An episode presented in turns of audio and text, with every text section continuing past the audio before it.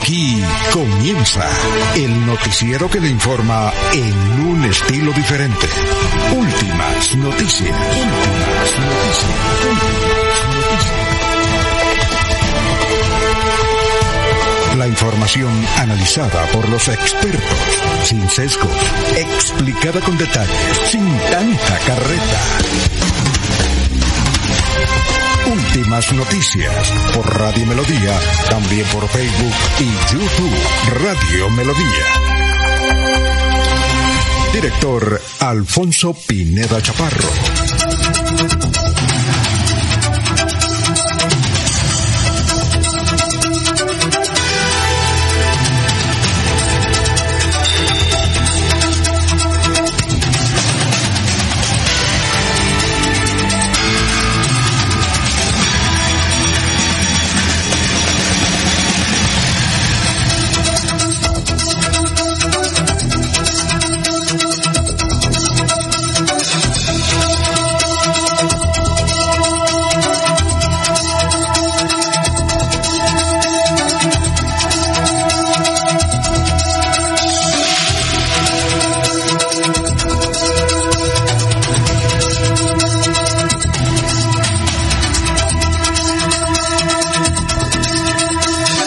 Gracias a Dios, hoy es eh, miércoles 13 de septiembre del 2023. Nos abre el micrófono Arnulfo Otero Carreño para hablar por Radio Melodía 1080M, Melodía en línea y está toda, estamos en todas las plataformas. Bueno, vamos a ver qué nos dice las efemérides hoy. Un día como hoy, en 1900, en 1598, fallece Felipe II, monarca que reinó durante la plenitud del Imperio Español. En el año 1967 fallece el creador del traje espacial Emilio Herrera. El 13 de septiembre de 1789 Nueva York se convierte en la capital de los Estados Unidos.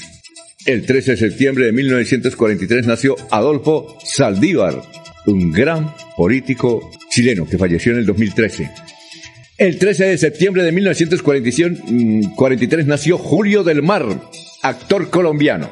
Hoy es el Día Internacional del Chocolate. Hoy es el día del programador, de computadores y todo, ¿no? Hoy es el día del profesor de natación. Un día como hoy, en 1932, nació Fernando González Pacheco. ¿Ah? Gran animador. Eh, Colombo español. El mejor animador que ha tenido la televisión colombiana. ¿Ya? Pachequito. Un día como hoy, en 1967, nació Ervin Hoyos Medina. Lo recordamos, lo de las voces del secuestro. A él se le llevó el COVID. Era muy joven. 1967. Y un día como hoy nace esta cantante española que se llama Soraya, 1982. Hasta aquí las efemérides, son las 5 de la mañana, 6 minutos. Vamos a saludar como se merece nuestros compañeros de la mesa virtual y real de Radio Melodía. Laurencio Gamba está en Últimas Noticias de Radio Melodía 1080 AM. Gran Laurencio, ¿cómo se encuentra usted a esta hora de la mañana? Cinco o seis minutos, ¿qué ha habido? Alfonso, pues bien. Y el saludo para la señora Sara Prada Gómez, para Jorge, para Freddy y especialmente para Arnulfo Otero Carreño, que está en la parte digital de los sistemas de comunicación de Melodía. Gestión de riesgo atiende emergencias por la afectación en varios sectores del área metropolitana luego de la lluvia del pasado lunes. Y anoche tembló en la Mesa de los Santos sin daños para el departamento de Santander. El delegado del registrador nacional en Santander dice que el proceso electoral que se debe cumplir el 29 de octubre se desarrolla en normalidad en el territorio santandereano.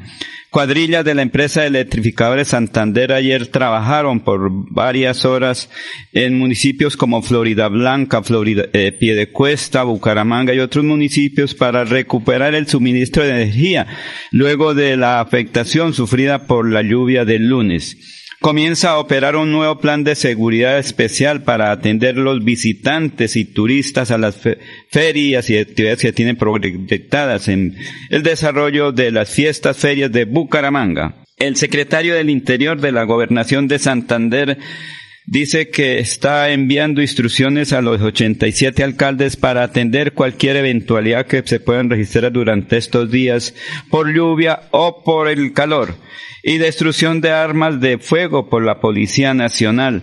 Así lo señala el general James Roa Castañeda, comandante de la Policía Metropolitana de Bucaramanga. Precisamente aquí está un resumen de esa extensa rueda de prensa. Que gracias a esa coordinación con la administración municipal van a ser destruidas 864 armas traumáticas de fogueo o similares y más de 7.512 armas blancas que han sido incautadas en diferentes actividades por su Policía Nacional. La magnitud de estas armas que lamentablemente han generado zozobra o generaban zozobra en el área metropolitana, solamente podemos manifestarlas que ya definitivamente en esa coordinación con la administración municipal, con nuestra fuerza militar y por supuesto de la mano de nuestra fiscalía, en esa coordinación generamos más tranquilidad y una mayor percepción de seguridad.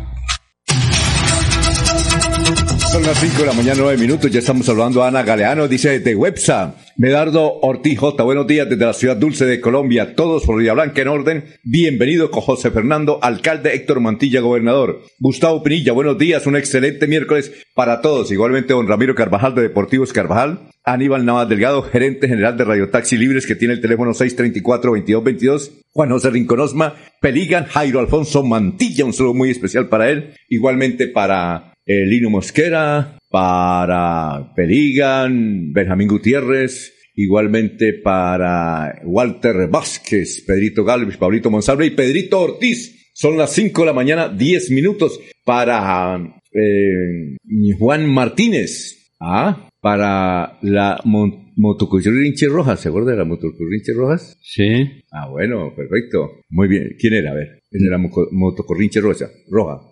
El, eh, Nelson Rodríguez, Plata. Nelson Rodríguez Plata. Sí. Muy bien, perfecto. Que todos los días está trabajando intensamente, pero a esta hora no escucha, así como Chucho Carrero, que también está muy pendiente. Abel, o los Abeles, Abel Cadena y Abel Flores, que también nos están escuchando todos los días. Muy bien, son las 5 de la mañana, 11 minutos, 5, 11 minutos. Vamos a hablar como se merece a Jorge Caicedo. Jorge Caicedo está en Últimas Noticias de Radio Melodía 1080 AM. Hola Jorge, ¿cómo está? Muy buenos días. ¿Qué ha habido? Don Alfonso, muy buenos días. Como siempre, feliz de compartir con ustedes este espacio de últimas noticias y poder llegar a toda la audiencia de Radio Melodía, la que nos acompaña en todas nuestras señales, tanto en la análoga, en el 1080 AM, como en las digitales de YouTube y Facebook Live. Para todos ellos, bienvenidos a la información de este 13 de septiembre, que es el ducentésimo quincuagésimo sexto día del año, el 256, y que ya le deja 109 días a este 2023 para finalizar. Y una cifra que es noticia, don Alfonso, el precio del café no es una buena noticia para los cafeteros santanderianos. La carga del café en la jornada anterior bajó 10 mil pesos, es decir, eh, el precio quedó en un millón doscientos setenta y seis mil pesos, la carga de 125 kilos de café, un descenso de 10 mil pesos que obviamente se siente en los bolsillos de nuestros cafeteros. Eh, y sobre todo, que el incremento en la mano de obra es lo que se está sintiendo estos días, porque deben llegar de otras regiones del país o del exterior los recolectores de café para Santander, que aquí se da una importante actividad con esa especialidad de recolección de café. El precio de la arroba de, de, pasilla está en 50 mil pesos. Luis Carlos Carreño Galeano, buenos días, escuchando desde la mutualidad en Bucaramanga. ¿Sabe cuál es el barrio de la mutualidad? A ver, ¿no sabe? Se me está olvidando. Es en Bucaramanga, uno de los barrios más antiguos de la ciudad. ¿Usted sí, Jorge, sabe? No, no, lo he escuchado, pero no sé cuál es. Es cerca, a las, a ver, cerca eh, de, en las Pachas, entre San Francisco y el centro. Eso es carrera 24, calle 28, algo así. Es la mutualidad. Bajando de comuneros. Sí, sí. Bajando del barrio comunero hacia, no. hacia la 15. Sí, sí, sí, claro. Bajando del comunero hacia la 15 lo tiene para quebrar seca. Eh, llega a las Pachas, todo eso es el sector de la mutualidad. O Alarcón. Ah, Alarcón, sí, señor. Ah, bueno. Vamos ya con Luis José Arevalo, que está muy contento por el triunfo, perdón, el triunfo no, el empate de Colombia con Chile. 0-0. ¿Quién ganó? ¿Aquí? ¿Nadie? Tal vez ninguno. Ninguno, creo que ninguno. Ay, nadie. Por eso, es que... Ya, 1-1, 0-1. Fue el mío. 0-3. ¿Usted qué era? 1-0. ¿Ganando? Colombia. Bueno, ¿qué es que esa cancha tan fea? 1-0 perdiendo, ¿recuerda? ¿Ah? Y 1-0 perdiendo. ¿Usted? Porque estaba bien difícil el partido. Yo Le tocó que- sudar la Colombia mucho. 3 Colombia, 0 Chile, pero sí se comieron mm, los eh, colombianos varios, sobre todo ese Sinisterra. Ese gol lo hago yo, por ejemplo. Sí, pero Ese vaya a lo jugar a ver. yo. Vaya a ¿Usted vio el jugar a ver. no? Vaya a jugar. Jorge, ¿Vio el partido? No, no, no, Alfonso, no tuve oportunidad. No. Lo escuchamos, pero vaya a ver, eso es como en la política. ¿Usted Yo soy vio? alcalde, pero no es que me faltan los No, votos. ese Sinisterra, no. Ese Pero- Sinisterra, mejor dicho, no, no, no, no. no. No. La- el fútbol no es la intención, sino... El grito fue duro. Sí, señor. El hijo de putazo, ¿no? Pues de todo, un poquito, sí. Muy Y el trago amargo también. Doctor Luis José, buenos días. Muy buenos días, estimados oyentes y periodistas del noticiero Últimas Noticias de Radio Melodía. Feliz miércoles para todos. Los pensamientos o reflexiones de sabios para el día de hoy son los siguientes. El primero, todo lo que realmente importa al final es que amaste.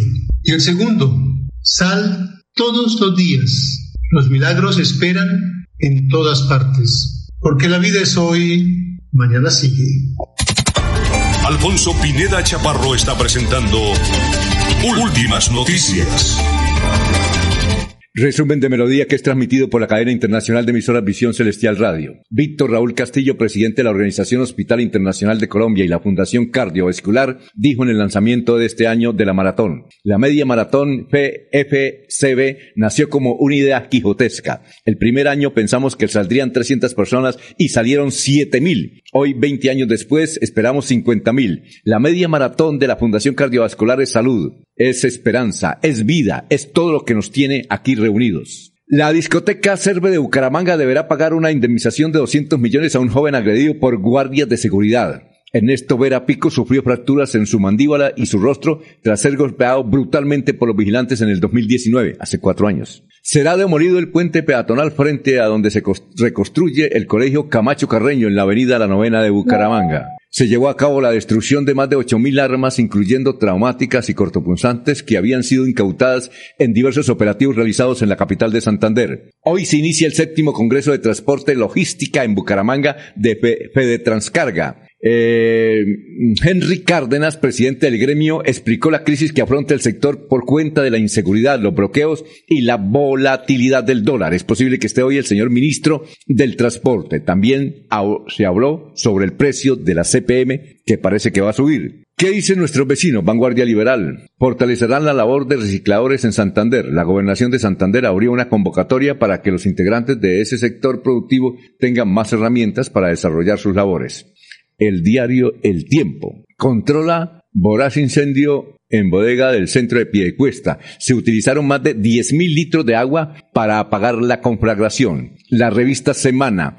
Presidente Petro asistió al partido anoche Colombia-Chile. Lo acompañó Sebastián Guanumen, el hombre que ordenó correr la línea ética, entre comillas, en campaña. El espectador ha titulado así, caen, fichas pero no estructuras, la lucha contra las bandas criminales en Bogotá. Hay 25 bandas caracterizadas y 46 priorizadas en Bogotá. Su erradicación avanza pero no ha impactado como se esperaría. Este es el resumen en Melodía.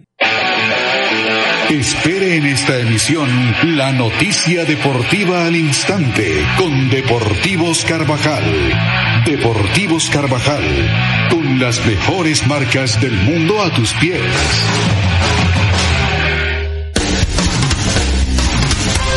Se va la noche y llega últimas noticias. Todos los días, desde las 5 de la mañana, empezar el día bien informado y con entusiasmo.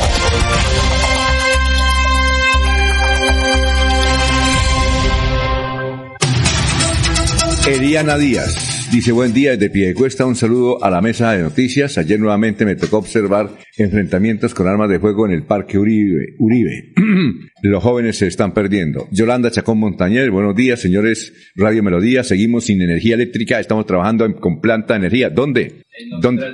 ¿Dónde no? hay dificultades Ah, también. Sí, bueno, señor. Mercedes Castillo de Patiño también los está viendo. Bueno, don Freddy Garzón, el denunciante, tenga usted muy, pero muy buenos días. Hoy miércoles. ¿Qué ha habido? Don Alfonso, muy buenos días. Como todas las mañanas, de lunes a viernes, aquí en Melodía. Saludar a todos los amigos de la mesa de trabajo e igualmente saludar Ajá. principalmente a la audiencia de Melodía que día a día nos sigue, que nos llama, nos escribe por las diferentes plataformas digitales. Hoy ya estamos a 46 días del día electoral, traemos unas notas como todos los días, unas entrevistas, ¿cierto? Que van a venir algunas personas que eh, a veces no gustan de que se les exponga públicamente porque si son candidatos deben tener su hoja de vida abierta Cristalina. Claro, para que la gente pueda decidir por quién votar. De eso se trata esto, ¿no? De los medios den a conocer cuáles son los candidatos que hablen de sus propuestas, pero también saber qué han hecho en el pasado. Es como hay un candidato por ahí a, la- a una alcaldía de la Arauca que dijo, primero que todo se vienen los delincuentes del emplomo y va a ser alcalde. Dijo, "¿Cuándo? A los delincuentes se les debe dar esplomo, dice. Así. Sí, señor. Y es el que patrocina la paloterapia ya en ese municipio, Ay, no sé cuál es. madre. Bueno, El que sean candidatos significa que sean cristinos, ¿no? Eso hay que decirle a la comunidad, a la gente, al elector. humanos. ¿sí? Si su vecino es candidato, perfecto por él, bien, pero eso no significa que sea pristino. ah, ya, eso sí es cierto.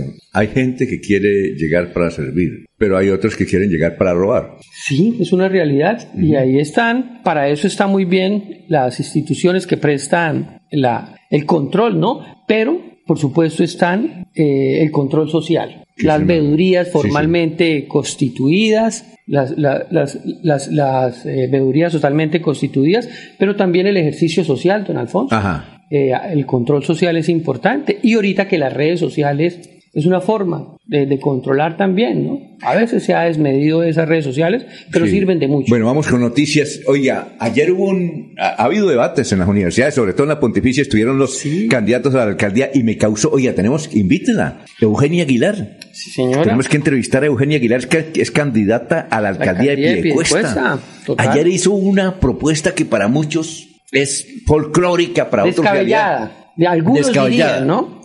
Pero a veces con los descabellados son los que triunfan, ¿no? Sí. Que para una cosa es descabellada. Pero él- ella propuso hacer un tren subterráneo en Piedecuesta. Sí. ¿Y la- cuánto vale? No, no, no, no, es que no es lo que es- valga. No, Alfonso, porque es que eso no si es no con- han podido hacer el, el, el parque subterráneo. No han podido hacer el metro en Bogotá. No, ahí van, pero ¿cuánto vale eso? Es con, con dinero, Alfonso. No, no, es que, es que el, el- el asunto aquí en Colombia no es plata, es eh, la forma como se hace política. Mire, los chilenos, los japoneses hacen el tren gratis y, y cobran, obviamente, el peaje. Ellos no invierten, ellos Sí, nadie tampoco, nadie Sí. tampoco trabaja gratis. Cuando ¿no? Rodolfo, cuando Rodolfo era, era, era alcalde, Rodolfo Hernández, su amigo, Sí, señor. Aquí a quien una- le deseamos pronta recuperación, don Alfonso. está trabajando más de las... Para que salga a hacer Ajá. campaña, a hacer sus propuestas. Bueno, eh, vinieron unos japoneses que estuvieron en el tránsito. Yo hablé con uno de ellos, hablaba bien español. Y entonces dijo, mire, es que el problema no es de dinero, nosotros ponemos todo. Es decir, nosotros le dijimos al alcalde, a los alcaldes, nosotros queremos manejar el tránsito y ponemos todo. Ustedes tienen que sacrificar el dinero. Y se concesiona. Se concesiona, dijo, pero le dije, ¿pero cuánto? Dijo, no, no, nosotros ponemos desde ya. El municipio por ahí a partir de cinco años. Entonces él decía que son las legislaciones y nos contaba casos, por ejemplo, en Costa Rica. Llegaron y construyeron un estadio, un- el mejor estadio que hay en Y Costa rápido. Ah, en San En tiempo José. récord, ¿no? Ah, Raquera. Eh, y, y listo, allá sí les aceptaron. En, en, a ver, en el Ecuador. y- Por eso tiene su radio. Pero Alfonso, ayer hubo una rueda de prensa ahí improvisada en el Parque Santander y se habló de eso, que está la proyección, No. pero que falta es la ejecución de las obras. Por ejemplo, que hay que hacer la continuación La del viaducto de la novena hasta Provenza y que termine allá por el otro eh, Por eso, entonces- eh, par vial del área metropolitana. Pero es que, bueno- pero eso se requiere, según la proyección, eso vale un No, billón eso. de pesos. Pero, Sí, claro. Pero si está la pero, plata, venga, sí. Laurencio, la plata está. Es que la plata está, pero es No, que... los inversionistas No, son privados. No, es, déjeme hablar, hermano. Déjeme hablar, usted no deja hablar. Laurencio, mire, es que la plata está. El problema son las cuestiones legislativas. Por eso es que ella hizo la propuesta. La propuesta. La, la- la consigue, por eso es bueno invitarla. No, ¿no? vo- vo- voy a, voy a hablar con ella. Ella, eh, la doctora Eugenia Aguilar, es una persona que conoce mucho de administración pública, Laurencio. Sí, ha sí. estado en altos cargos Y directivos. fue director de tránsito de Florida Blanca fue hace muchos secretaria años. de despacho Y también en la directora nacional del. IMPEC. Y, y Sí. en Piedecuesta también fue secretaria de despacho hace mucho tiempo, creo Sí, yo, claro. que fue en la administración de Raúl Cardoso. Claro. Y ahorita aspira a la alcaldía de Piedecuesta junto con dos mujeres más. Exacto. O sea, Piedecuesta es el único municipio del área metropolitana que tiene tres candidatas. Eva González, Ese- Eugenia Aguilar Eva es la y la profesora Marta Reyes. ¿Cuál es la de Rodolfo? Eh, Eva González. Eva González. Sí, No, pero, pero hace cuatro años también era la de Rodolfo, don Alfonso. Y faltando 20 días, ya no era. ¿Por qué? Pues porque no le gustó ya al final. ¿A quién? ¿A A Eva. Rodolfo? Arrancó con Eva, que era la candidata Pero pero- hace cuatro años. ¿Quién fue el que los ¿Quién César- abandonó a quién? ¿Quién abandonó? Rodolfo a Eva hace cuatro años, la abandonó. Ah. Eso le firmó allá la planilla de las de los de la recolección de firmas, sabiendo que él no votaba en pie de cuesta, ¿no? O sea, le dio la planilla. Pero Eva está actualmente candidata. sí, por la liga. Ajá. ¿Y, el co- y ella no tenía un contrato con la alcaldía de, de Piedecuesta? No, no, no, ella, Ella no tiene no. contrato. Lo que se ha dicho eh, es que personas cercanas a ella de la campaña pasada eh, están eh, trabajando en la administración pública, pero no ella, no ella. Tienen derecho a trabajar. Total, pero Alfonso, todos tenemos derecho a trabajar. Eso sí. Pero Alfonso, recuerde una cosa, es que lo que a veces, cuando uno es candidato es fácil hacer cosas, pero cuando, ¿dónde está el cierre financiero de un proyecto? Eso uno puede hablar cosas muy bonitas y transformar a Bucaramanga con obras, sí, pero cuando se habla del cierre financiero dicen, no se puede hacer, toca dejarlo para dentro de 20 años. Es eso, o sea, es que hoy- ahorita sí es el importante el que se hable el cosas, tanta pero sí, legislación ahí. no, no, pero sí es viable o no, porque es que uno puede decir, pronunciar pero- cosas y cosas y decir, cosas. Pero mire que la legislación también facilita el trabajo de, de- de los, de los políticos y sobre todo de los populistas. Por ejemplo, lo que dice Laurencio es cierto. Los proyectos se hacen con cierre financiero. Es necesaria esa etapa. claro. Sí. Anda un candidato a la alcaldía de Bucaramanga, de Bucaramanga prometiendo el metrocable para la ciudad. Mm. ¿Sí? Y, no, y, y habla de que ya existen diseños. Sí, no existe nada. Sí, claro. Existe, existe? sí, existe, lo dejó Fernando Vargas, existe el diseño, el diseño Está que está desde, de- sí, está desde, eh, ¿cómo es que llama la plaza de mercado? Guarín, Guarín. y Mororico, ahí están los diseños. Sí. ¿sí? Por eso, Sí. en Florida Blanca Yo creo que, que, ya es hora también que los muestren. Pues estas No, sí los han mostrado. Puede decir la intención, don Alfonso,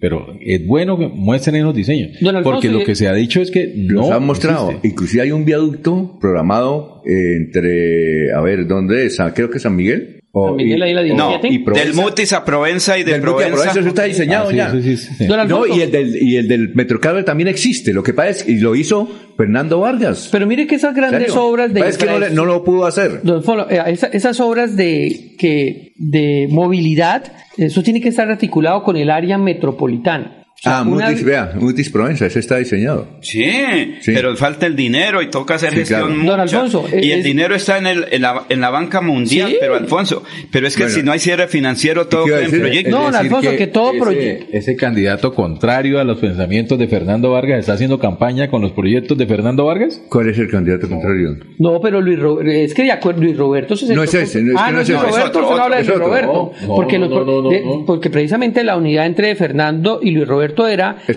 por los proyectos, ¿no? Para Sí. el desarrollo. Pero, pero Jorge se refiere a otro candidato. Pero, ¿cuál es el otro? No, vale la pena Pues yo he escuchado a- a- eh, el, doc- el doctor Fabián Oviedo ha hablado de eso. No, No, ¿cuál es el otro candidato?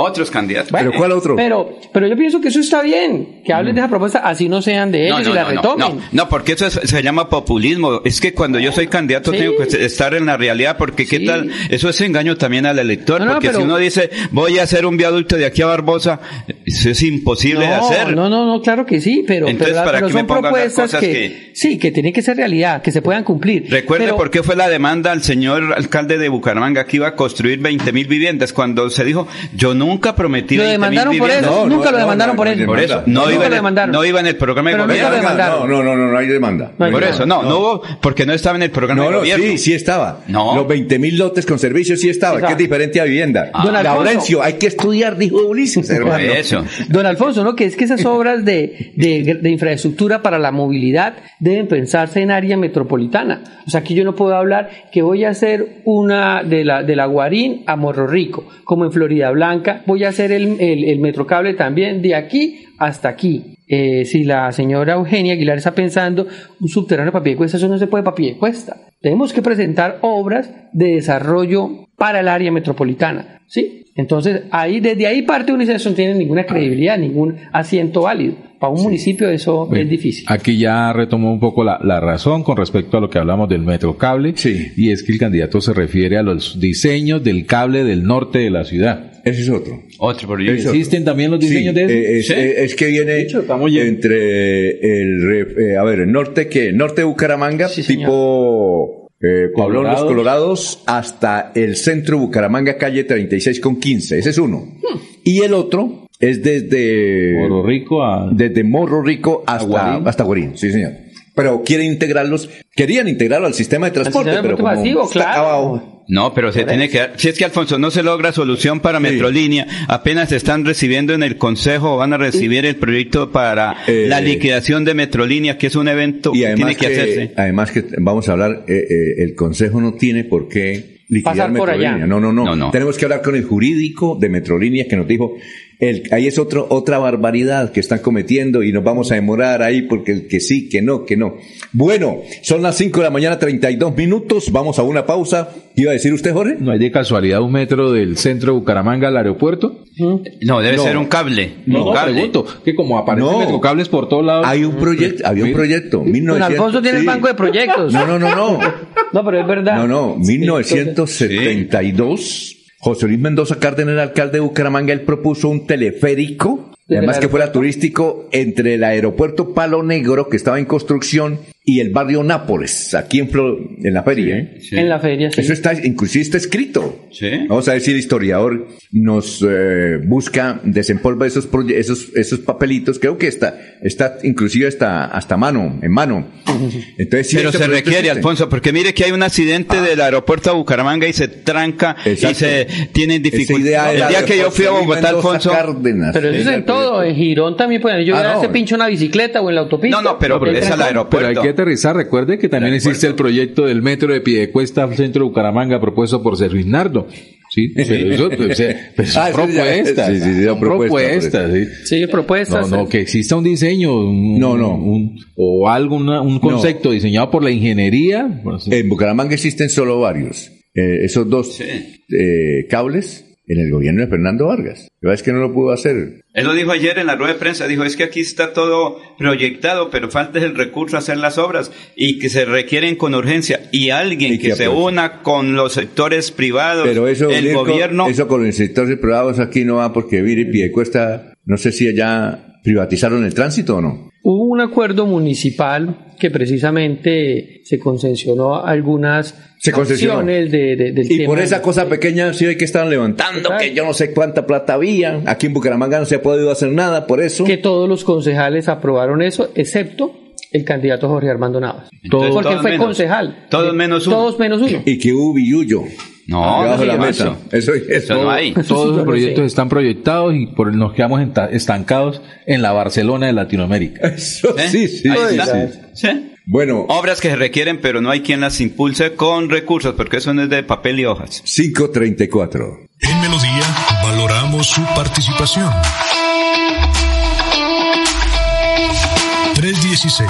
316-550-5022 es el WhatsApp de Melodía para que entremos en contacto. Envíenos videos o fotografías de las noticias de su comunidad y las publicaremos en nuestros medios digitales. 316-550-5022 el WhatsApp de Melodía para destacar su voz. Melodía, la que manda en sintonía. Cada día trabajamos para estar cerca de ti. Te brindamos soluciones para un mejor vivir. En Cajasal somos familia, desarrollo y bienestar. Cada día más cerca para llegar más lejos. Con Cajasal. Vigilado Supersubsidio.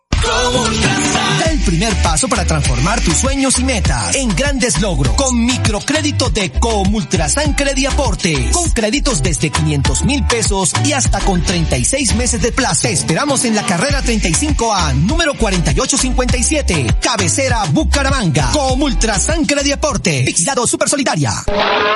Se va acercando la fecha. Ven con tu familia y vive la experiencia del campo en Bucaramanga. Llega a Senfer, la feria ganadera, del 8 al 17 de septiembre. Llega la más bacana con Pañanca Viajero, Tour de Corrales, artesanías, conciertos y mucho más. Somos la Feria Segura. Patrocina y Pinto. El día comienza con melodía. Últimas noticias, 1080 AM.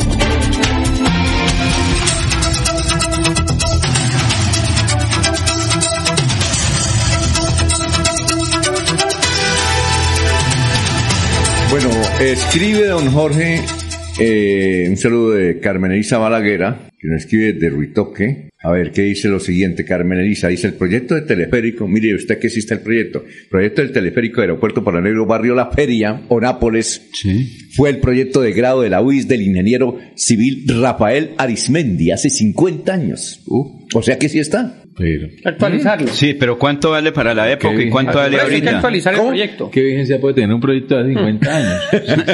Pero, ¿Qué proyectos hay? Muchos, pero en la realidad nada. Oh, Muchos yeah. sueños, pero en la realidad nada. Pero Alfonso, es que se requiere en Bucaramanga un alcalde que proyecte, pero no solo él, es con la clase dirigente, Bueno. con la Cámara de Comercio, con la gobernación y perdonen el con el siguiente término, con el gobierno nacional, porque si ni siquiera somos capaces de solucionar el problema de Metrolínea, Vamos con el historiador. ¿cómo será con esos grandes proyectos que requieren los recursos y se inicia es para terminar, no dejar ahí otras obritas a mitad de camino? 537. Vamos con el historiador. Tenga usted muy buenos días, Carlos. Buen día a los oyentes. Esta fue la noticia más relata de nuestro departamento de 50 años.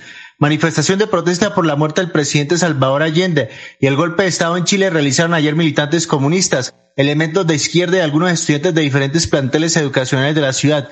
Varios manifestantes fueron detenidos y llevados a la policía ante el desorden por la calle 36. El cobro de la contribución de valorización por las obras de la Diagonal 15 quedó suspendido en forma indefinida al cumplirse el plazo legal para que el alcalde Rafael Rueda Prada sancionara el acuerdo que lo dispone así. Y hace 25 años fue noticia lo siguiente. Satisfechos se mostraron los dirigentes liberales santandereanos por la reunión que sostuvieron el presidente Andrés Pastrana con el director del Partido Liberal Horacio Serpa. La cortesía del señor presidente Pastrana con el doctor Serpa de acompañarlo hasta la salida del Palacio de Nariño es una demostración de que la política debe hacerse con altura, expresó el senador José Luis Mendoza. Una singular comunicación dirigida al alcalde de Bucaramanga, Luis Fernando Cote, y el director de la biblioteca, Gabriel Turbay, Francisco Centeno, fue leída en los actos de celebración de los 25 años de dicha entidad. Con el encabezado desde el exilio, el excontralor Rodolfo González García saludó a la concurrencia del evento y criticó su politización.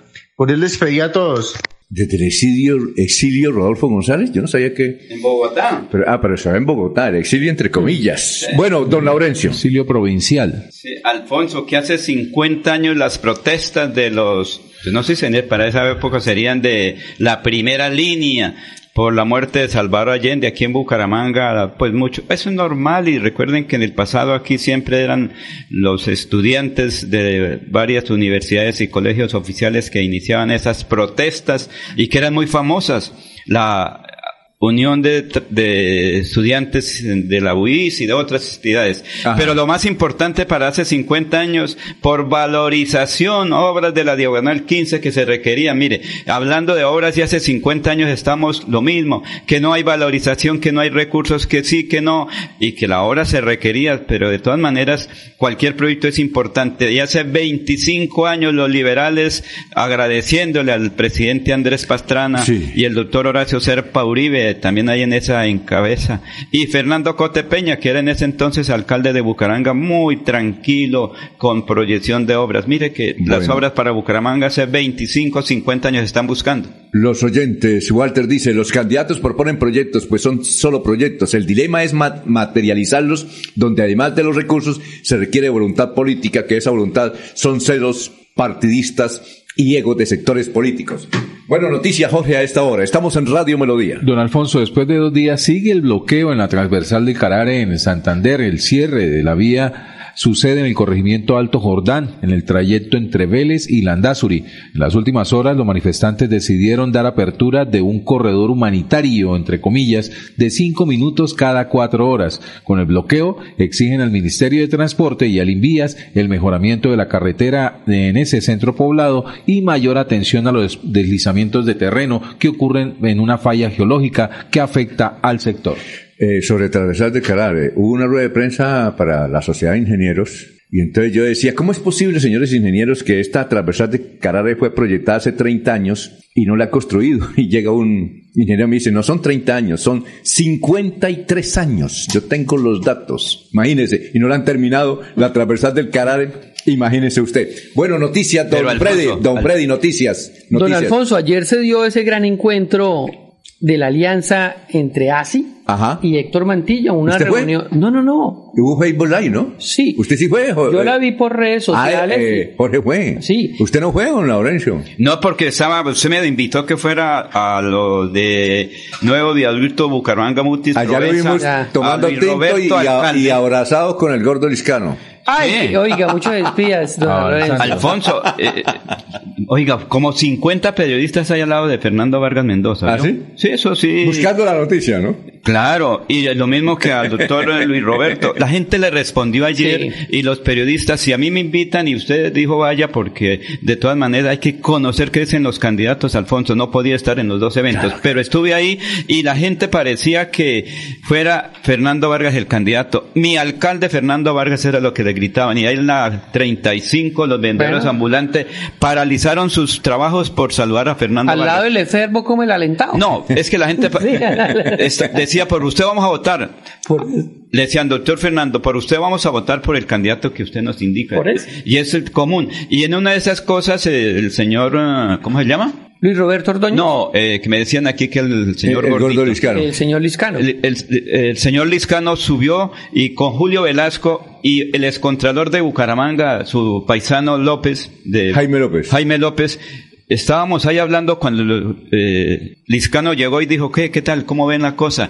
¿Qué piensan? Yo le dije, ¿usted qué piensa de la de gobernación de Santander? Y eso, y él hizo una descripción muy acertada, tanto que Julio dijo, oiga, tiene razón en unos... ¿Y Él qué dijo, dijo? si nos descuidamos, el Liscano dijo, abro comillas, si nos descuidamos, Rodolfo puede ser gobernador de Santander y sería lamentable por Santander que el señor ingeniero llegue a ser gobernador, no por él, sino por el departamento.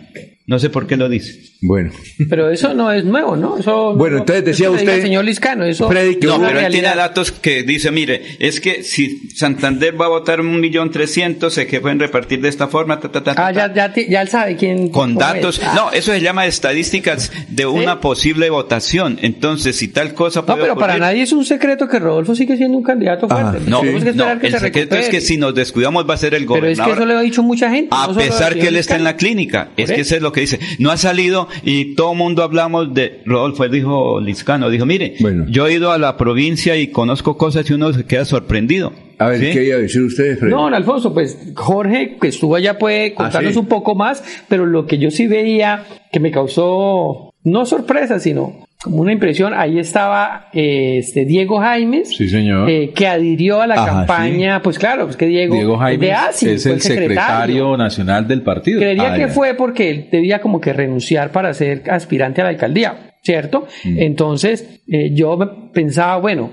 en, en la alcaldía de Florida Blanca hizo eh, una alianza con José Fernando Sánchez, pero sin lugar a dudas, Héctor Mantilla en Florida Blanca eh, hace- han hecho unidad con flechas y con la administración de Miguel Ángel Moreno. Esa administración que antes no gustaba, ¿cierto? A la cual él llevó a Miguel Moreno, eso es una realidad, a ser alcalde, luego esas discrepancias otra vez unidos. Pero entonces vemos ahí que Diego Jaimes, mientras apoya eh, a José Fernando Sánchez, que digamos tiene una disputa con Héctor Mantilla también ahí, porque esos votos van a ir de flecha, ayuda a Héctor Mantilla a la gobernación, ¿no? Es una cosa extraña, pero se da en la política. Cartas a Juan para que las entienda Pedro. Exacto. A Pero Alfonso, es que es el partido. Y, ve, sí, pero- un momentico, es, es que queremos, decir, queremos saber pasó cómo- allá? ¿Y qué qué fue pasó en, en, no? en- en- en el Chicamocha. Don Alfonso, lleno el Salón Líbano del Hotel Chicamocha. Con, ¿De la piscina? de- Sí, sí señor, ahí estaban los simpatizantes del Partido Alianza Social Independiente eh, manifestando pues su, eh, con su alegría, su satisfacción de poder llegar a, a esta campaña de Héctor, Gómez, eh, Héctor Mantilla a la gobernación de Santander. Estuvieron presentes Diego Jaimes, el secretario del general del partido ASI a nivel nacional, el presidente en Santander, que es el concejal Leonardo Mancilla, sí, y obviamente el candidato quien llegó saludando a todos los asistentes y manifestando su alegría de poder eh, eh, contar con ellos para su elección como gobernador. Están entre el público candidatos a la asamblea departamental de- del partido ASI, candidatos a los diferentes consejos municipales, candidatos a alcaldías de ASI de Santander, a los cuales, según manifestó eh, Mantilla, ya los conocía en sus recorridos por provincia y que de manera tranquila o de manera, eh, eh, ¿cómo podría llamarlo? De manera eh, discreta, eh, habían hablado ya en provincia con respecto a la posibilidad de acompañarlo en, en, en ese propósito. Eh, obviamente ellos muy, muy discretos le pidieron que hasta que el partido no se pronunciara no pueden manifestar esa, ese deseo de poder acompañarlo y eso pues se cristalizó ayer con esta adhesión del partido ASI a la campaña de Héctor Mantilla a la gobernación. Muy bien, vamos a una pausa, son las 5 de la mañana y 47 minutos. El aire se contamina, no se da cuenta la gente, sigue tirando desechos inconscientemente. El aire es la vida, vamos a reforestar, el compromiso es de todo y lo vamos a lograr. Con el futuro de los niños no podemos jugar, vamos a dejarle aire que puedan respirar. CAS Santander. Soluciones inspiradas, derivadas y basadas en la naturaleza.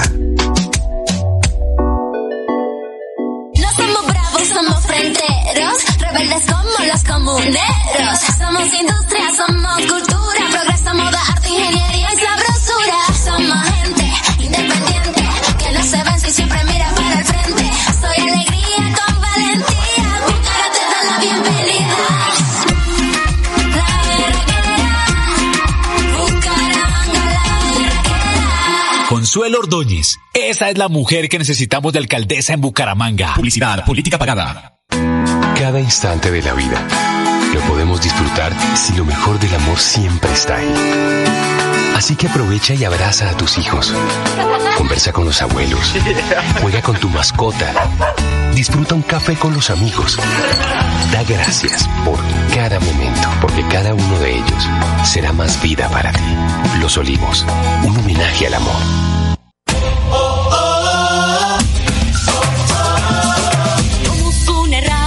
Llega la Feria Bonita.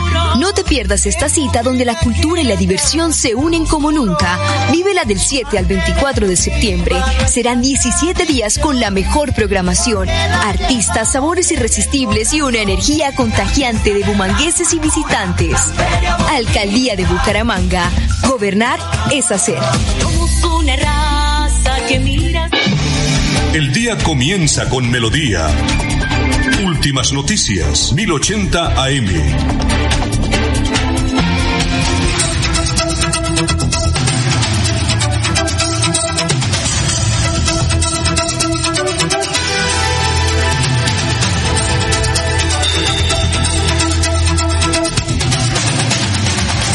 Bueno, tenemos las eh, 5.49 minutos. Estamos esperando a decir conexión ya con Canadá. Sí, bueno. Doctor Elkin Chaparro, ¿cómo está? Tenga usted, allá son las 6 y 49, aquí 5.49. ¿Cómo se encuentra en Canadá? Muy buenos días, doctor Elkin. Muy buenos días, don Alfonso, para usted, para todos los compañeros de la mesa de trabajo y para toda la audiencia a esta hora de la mañana de, de- de- Radio Melodía en, en Bucaramanga y el área metropolitana de Santander, don Alfonso. ¿Qué clima tiene usted allá en, en este momento? Eh, muy frío, o, o bueno, frío, 19, 18 grados centígrados y lloviendo. Lloviendo en este Ah. instante en Montreal, don Alfonso. Aquí, bueno, en Colombia también, los pronósticos del tiempo son bastante acertados en la actualidad.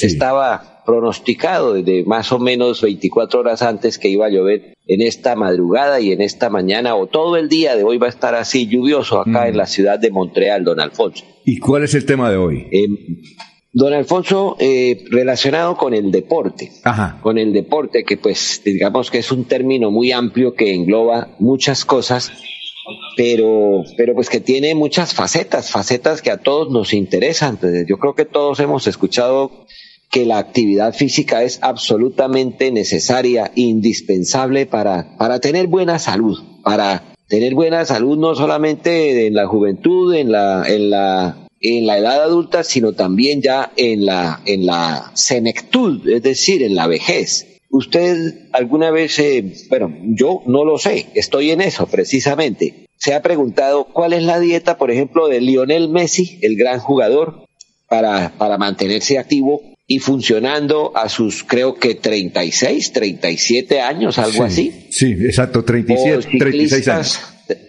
Ciclistas, 36 años. Sí. O a ver, un ciclista, no recuerdo su apellido ahorita, español, el que todavía a los 41 años está corriendo, don Alfonso, participa pues en las grandes competencias del mundo. ¿Cuál? Em, La- es- la verde. No sé si es español. ¿La verde será? La- creo que es la verde, sí, la, la verde o Valverde, más La- bien, una, Valverde, una Valverde. cosa así. es. Valverde, Valverde. Sí, sí. Valverde, 41 o 42 años y todavía participa en estas carreras. Sí, yo lo que, como- yo, yo lo que, doctor, yo lo que escuché fue lo de Lewandowski, ese jugador mm, eh, europeo. Lewandowski. Lewandowski, Sí, exactamente. Él decía que él tiene un, un nutricionista, un jefe nacional, un jefe nutricionista, y él le dice a cada media hora qué debe comer y qué no debe comer. Y lo acompaña a los estadios y a todas partes donde él va. Así es, así es, con deportistas de alto rendimiento, de competencia, eh, la, dieta es una, es un asunto absolutamente necesario, indispensable, porque si no son, son, son deportistas que se queman muy rápidamente. Entonces, bueno, estoy, estoy eh, por ahora como tratando de, de averiguar porque no es algo que reciba mucha publicidad. Es decir, yo no creo que haya aparecido nunca un artículo de prensa quizás algún, algún locutor deportivo le haya preguntado a cualquiera de los dos o de estos tres que hemos mencionado que qué come, que con qué se cuida, que con qué se, se alimenta. Pero bueno, todo esto para mencionar que efectivamente y, mucha gente compra productos para productos en tiendas en tiendas de productos especializados en ellos o en los gimnasios y toma sustancias a veces sin saber si son buenas o si son regulares o si son malas entre esas las, las proteínas, ¿no? Las famosas proteínas, eh, que son buenas, necesarias. El, cuerpo humano fundamentalmente funciona con, con tres cosas, con tres tipos de alimentos, que son las proteínas, los carbohidratos y las grasas. Y de cada una de ellas el cuerpo necesita una proporción diaria. Pero un deportista de alto rendimiento altera las necesidades que tiene, tanto de carbohidratos como de proteínas, es el caso, por ejemplo, famoso de nuestros ciclistas que aún en Europa van comiendo panela, van comiendo panela, porque es un carbohidrato que produce energía inmediata, prácticamente se aprovecha a los pocos minutos de haber sido ingerida, cosa que no es común en los alimentos. Y eh, fundamentalmente llamar la atención, porque en, los, en las tiendas especializadas y en, y en Bucaramanga hay muchas, si me permite un nombre comercial, a donde, a donde suelo enviar a que las personas pacientes también compren sustancias porque son necesarias para la, su recuperación de la salud, eh, encuentran lo bueno y también pueden encontrar lo que no les conviene. En las proteínas, algunas contienen esteroides anabolizantes. Esteroides anabolizantes. Son hormonas que si bien es cierto son necesarias, el cuerpo las produce, las necesita, cuando se consumen en exceso terminan ocasionando problemas muy serios. Y es muy común, sobre todo en la gente joven, comprar proteínas que de pronto no saben que pueden contener esteroides anabolizantes supuestamente para desarrollar masa muscular, fibra, para impresionar en algún momento dado o simplemente porque quieren tener un cuerpo de fisiculturistas, pero hay que tener cuidado con el tipo de proteína que se consume porque algunas y eso viene en la etiqueta. Lo que pasa es que hay que saberlo leer. Generalmente está en inglés contienen esteroides anabólicos y esas sustancias, repito, son necesarias, el cuerpo las necesita, el cuerpo las produce, pero no se pueden consumir en exceso a menos que haya una indicación para, para hacerlo. Por ejemplo, un paciente con SIDA o con cáncer que se adelgaza, se adelgaza, se adelgaza y lo vemos absolutamente caquéctico, es decir, flaco, necesita esteroides anabólicos en dosis calculadas para tratar de recuperar esa fibra, esa masa muscular. Y termino con esto, muy popular, muy común, la creatina. Creatina. Creatina es una sustancia, es un nombre popular muy conocido. Tal vez algunos en este momento no lo, no lo tengan muy presente y, y aclaro, no creatinina, que es otra cosa. Creatinina es una sustancia, es un indicador del estado de salud de un ser humano, es un metabolito del cuerpo humano que se usa para saber cómo funciona el riñón. Creatinina, pero la creatina es una sustancia que el cuerpo necesita porque produce energía prácticamente instantánea para el deportista o simplemente para la persona común y corriente que necesita pues mantener unos niveles de energía diarios. Lo que pasa es que también tiene unas indicaciones y sobre todo unos límites muy precisos. Con esto pasa como con las vitaminas, don Alfonso. A veces nos tomamos una cantidad de vitaminas innecesaria porque el cuerpo toma las que necesita y el resto las elimina a través de la vía urinaria o, o a través de la vía rectal. Para un próximo programa me parece que vale la pena hablar un poquito sobre esto, la nutrición en los deportistas y cómo le puede servir esa información a la gente en general, común y corriente, y de algunos productos como la creatina en su, en su, pues para qué sirve, cuál es la dosis adecuada de acuerdo a la actividad de la persona, al igual que muchas otras sustancias que son de consumo popular pero que las personas a veces ni siquiera saben para qué es que sirven. Don Alfonso, quería como hacer esa, esa, ese aporte en el día de hoy en la nota médica. Bueno, doctor, gracias, muy amable, muy gentil. Tenemos muchas preguntas, pero eh, pues no tenemos mucho tiempo, pero entonces dentro de ocho días lo escucharemos desde Canadá. Muy amable, ¿no? Don Alfonso, una pregunta muy, muy pequeñita. Usted que hace deporte, que alza pesas, según entiendo, que va al gimnasio, ¿Consume algún producto de estos? ¿Alguna vez ha recibido alguna indicación? Sí, yo consumo mucho los de Omnilay. Básicamente, que es lo que me gusta, ¿no? Y me agrada mucho y me hacen sentir bien. Los de Omnilay, que usted los conoce. Sí, sí, por supuesto, claro. Ah, bueno, pues es un tema interesante que podemos hablar entonces en próximos programas para dar unas pautas, ¿no? Al menos que las personas sepan qué, qué consumen y, en qué cantidades deben hacerlo. Bueno, perfecto. don Alfonso. Bueno, eh, gracias, muy amable. Vamos, eh, ya está Olguita, si quiere aprovechamos, gracias, doctor Elkin. Ya está Olguita ahí, eh, si está Olguita me dice para darle el cambio. Bueno, Olguita, ¿cómo está? Son las 5.58, muy buenos días. Muy buenos días, Alfonso. Muchas gracias. El saludo también para los compañeros de la mesa de trabajo y todos los oyentes de Últimas Noticias de Melodía. La Secretaría de Salud y Ambiente de Bucaramanga adelanta diversas acciones para mitigar la reproducción del mosquito Aedes aegypti, insecto responsable de la transmisión del dengue que se reproduce en aguas estancadas. Y en los barridos sanitarios que realizan todas las semanas, se ha evidenciado que aquellas llantas que desechan se convierten en criaderos de este vector. Es por esto que se ha lanzado la Ruta del Zancudo. Sobre el tema nos habla Nadia Rojas, referente a enfermedades transmitidas por vectores. Bueno, entonces el mensaje para las personas que trabajan en este tipo de establecimientos como los montallantas es que por favor eh, no evitemos dar este tipo de producto a las personas que no tienen como tal una adecuada disposición de las mismas porque realmente a veces eh, o en su mayoría no se cumple el fin de ser o darles pues un buen uso y lo que pasa es que la problemática no solo ya no queda en esos lugares, sino que pasa a todo, a muchos más lugares o muchos más barrios de nuestra ciudad. Entonces se vuelve un poco más complicado y esto lleva a que haya más factores de riesgo y así eh, favorecer la transmisión del dengue. Entonces por eso queremos que por favor evitemos este tipo de práctica. Realmente si no se va a garantizar un uso adecuado a la llanta, no compartirlos con los, con las personas, sino eh, entregarlas en este tipo de estrategia como la ruta del zancudo para que pues se dé la disposición final adecuada. Desde la Secretaría de Salud y Ambiente de Bucaramanga se invita a los administradores de los montallantas y a las comunidades que las manejan a que garanticen que estos residuos sean utilizados correctamente. Continúen con más en Últimas Noticias de Melodía. Un feliz miércoles para todos. Aquí Bucaramanga, la bella capital de Santander. Transmite Radio Melodía, Estación Colombiana, HJMH, 1080 kilociclos, 10.000 vatios de potencia en antena, para todo el oriente colombiano. Cadena Melodía, la radio líder de Colombia.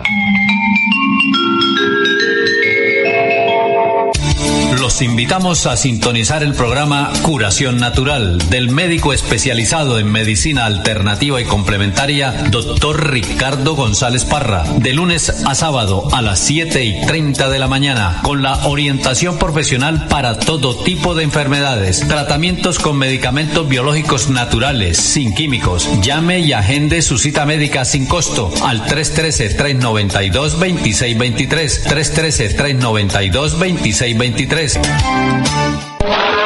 Se va acercando la fecha. Ven con tu familia y vive la experiencia del campo en Bucaramanga. Llega a Senfer, la feria ganadera, del 8 al 17 de septiembre. Llega la más bacana con Pañanca Viajero, Tour de Corrales, artesanías, conciertos y mucho más. Somos la Feria Segura. Patrocina y Pinto.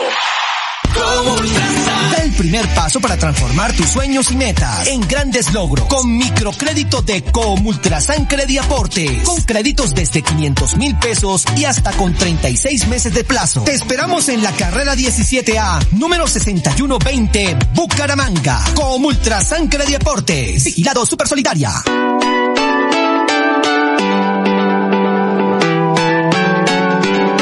Melodía, Melodía, Radio Sin Fronteras. Escúchenos en cualquier lugar del mundo. Melodíaenlínea.com es nuestra página web. Melodíaenlínea.com. Señal para todo el mundo. Señal para todo el mundo. Radio sin límites. Radio sin fronteras. Radio Melodía, la que manda en sintonía. El día comienza con melodía. Últimas noticias, 1080 AM.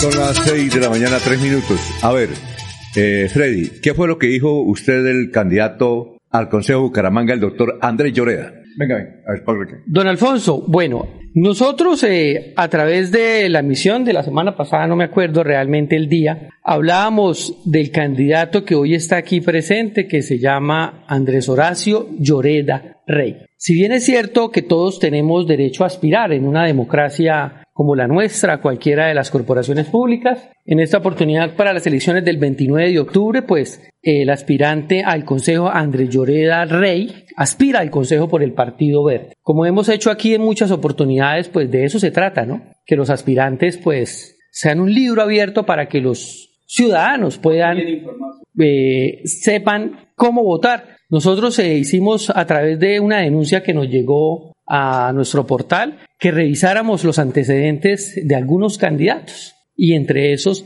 que revisáramos los antecedentes de Andrés Horacio Lloreda Rey y sobre todo que consultáramos la página oficial de Consulta de Procesos Nacional Unificada. Y resulta que en esa página pues aparecían una serie de demandas, ¿no? Esa página es la que verifica los procesos penales y demandas de otro tipo, ¿no? Entonces nos parecía curioso y esa fue la nota que el candidato Andrés Horacio Lloreda Rey aparecía con unas demandas y sobre todo unas demandas de mujeres. Y aquí lo dijimos que nos parecía extraño ese tipo de demandas y que nos gustaría saber qué pasaba con eso, ¿no? Entonces, eh, esa fue la nota y ya que tenemos aquí al candidato Andrés Horacio, que nos cuente a qué se deben esas demandas que aparecen ahí, pues porque en redes sociales también después me mandaron el link donde al candidato como que no le gustó que, que hubiésemos hecho esta observación. Eh, en el debido respeto la hicimos, ¿no? Simplemente dijimos que tenía cursado esas demandas. Aquí están las personas demandadas, pues él como demandado y las personas... ¿Demandas que de, qué- demandan- de- demandas de qué? ¿De qué Eh, tipo? sobre todo dos, que era una Sí. fijación de cuota alimentaria. Sí. Entonces en redes sociales después yo vi el video y decía al candidato que fue una conciliación, pero aparecía una demanda. ¿Y la otra? Eh, la otra era una demanda, según el candidato que vimos en redes sociales, era una cosa de injuria y calumnia. Ah, ¿sí? Pero entonces ya que está aquí el candidato, pues Muy la bien. idea es que nos cuente qué pasa con esas demandas, por qué fueron esas demandas, porque de acuerdo a las observaciones que hacía en redes sociales, él dice que él se puso de acuerdo fue con la persona, con sus parejas pasadas, para fijar la cuota, pero ahí Sí. aparece la demanda. Bueno, perfecto. Doctor Andrés, eh, bienvenido. Gracias por estar con nosotros aquí en Radio Melodía. Don Alfonso, muchas gracias a usted por la invitación y aceptar este, pues, defensa, ¿no? Que todos tenemos derecho. Primero, no son demandas, son conciliaciones. A ver, primero, uno no puede tirar una piedra y escalabrar a alguien sin tener los argumentos. Y así fue como nos sentimos, porque una cosa es que usted vaya a un juzgado, que no es una demanda, sino es una conciliación. Y segundo, es que usted tenga una denuncia, como lo hicieron ver, como si yo fuera el maltratador de mujeres o el misógino. Entonces eso hay que dejarlo claro. Primero voy a eh, enunciar qué es lo que pasa. Sí, yo tengo cinco hijos con tres relaciones. ¿Tan joven? 41 años, es que también soy come años. Entonces, don Alfonso, yo siempre que terminaba una relación, yo hacía, por recomendación de mi abogado y de mi mejor amigo que es mi papá, las cosas hay que arreglarlas por lo derecho, porque así tan transparente soy que nunca en la vida, y eso es lo que yo les quiero decir hoy, que podrán decir lo que quiera de Andrés Horacio Lloreda Rey, pero jamás he tenido un indicio, ni siquiera mínimo de corrupción. Y eso es lo que nosotros hemos vendido. No es como pues el señor, no sé ni cómo se llama, que nuestro partido, que Ferley, que Carlos Parra nos las tiramos de impolutos y pues salen a agredirnos, pero aquí estamos poniendo la cara. Entonces, la mamá de mi primera hija, y le voy a pasar los documentos para Sí, que claro. usted los analice. Pero por supuesto. Que no son demandas, ni siquiera son denuncias, sino son conciliaciones en un juzgado de familia. Cuando usted termina una relación es lo que debemos hacer todos los padres, ir a responder por sus Claro, hijos. Porque una cosa es que usted termina una relación, a otra cosa es que usted sea responsable con mis hijos. Ahí está la conciliación de Raquel María Ruiz Chagui, no sé si la ven, la mamá de Sí. mi primera hija, 20 años, estudiante de química pura, séptimo semestre en la Universidad Industrial de Santander. Ahí está, la to- ahí está la conciliación donde dice cuánto tengo que pasar mensual, cuánto tengo que darles, la cuota que tengo que darles de vestuario, en fin. Segunda cosa para que investiguen y ya que Sí. investigaron, ¿por qué no investigaron si en algún momento yo me he atrasado en los, desde los 18, eh, ya tiene 10, 20 años mi hija, desde que hicimos la conciliación en el 2016 o antes, si yo me he atrasado en alguna cuota o he dejado de cumplir mi deber como papá, tanto económico como emocional. Porque es que los derechos de los niños están por encima de todos los deberes y todas las obligaciones. Los niños están, los menores de Es- edad. Estoy de acuerdo, pero es que hay una cosa, es que hay padres que llegan obligados a dar una cota porque le tocó. Resulta que aparte de mis separaciones, que pues fueron normales, que es legal, que es legal, yo, aparte de lo económico, le he brindado y mi familia le hemos brindado afecto a todos mis hijos, tanto que son la razón de mi ser. Segundo, ahí está la conciliación, él decía Raquel María Ruiz, ahí está Claudia Cecilia Parracelli, la mamá de dos de mis hijos, mi hijo de 17 años acabó de pasar a medicina a la Universidad UPTC de Tunja, gracias a Dios ambos en universidades públicas, y el otro va en décimo semestre en colegio público también. Candidato, También. una preguntita. Señor. Este, ¿Y por qué aparece aquí eh, en la consulta de proceso nacional unificada aparece la palabra demandante y demandado? Porque si fuera una conciliación, esa conciliación se hace voluntaria. A ver, pero para, para- como también para poner en contexto a la audiencia. Cuando hay una fijación de una cuota alimentaria, lo primero que se debe hacer es ponerse de acuerdo. Eso es cuando cada, cada- todos tenemos la, la posibilidad de tener relaciones y acabarlas. Eso es normal. Y si hay hijos, pues eh, se pone uno de acuerdo. Cuando no se logró poner de acuerdo, se hace una conciliación y se va y se concilia. Cuando no hay conciliación, hay una demanda. No, no, no. Y en esto aparece como demandante Claudia Parra Celis en una demanda y en la otra demandante, como usted muy bien lo dice, Pero- Raquel María Ruiz. Ya después, cuando arranca el proceso de la demanda, se citan a las partes, al demandado y a la demandante y miran a ver qué pasa. Y ahí también puede entrar una conciliación para que la demanda no continúe. Perdón. Pero la demanda aparece en la consulta de proceso nacional. ¿Cómo es su nombre? Perdón, es que dice su nombre. ¿Cómo es su nombre? Esto, mi nombre es Freddy Garzón, Freddy. candidato Andrés Horacio Lloreda Rey, que tampoco lo conocía. sino Freddy lo Garzón, le voy a decir una cosa. Señor. No sé qué profesión tiene, pero ustedes conocen la, la, la No, ley. señor. Resulta que hay dos formas de conciliar.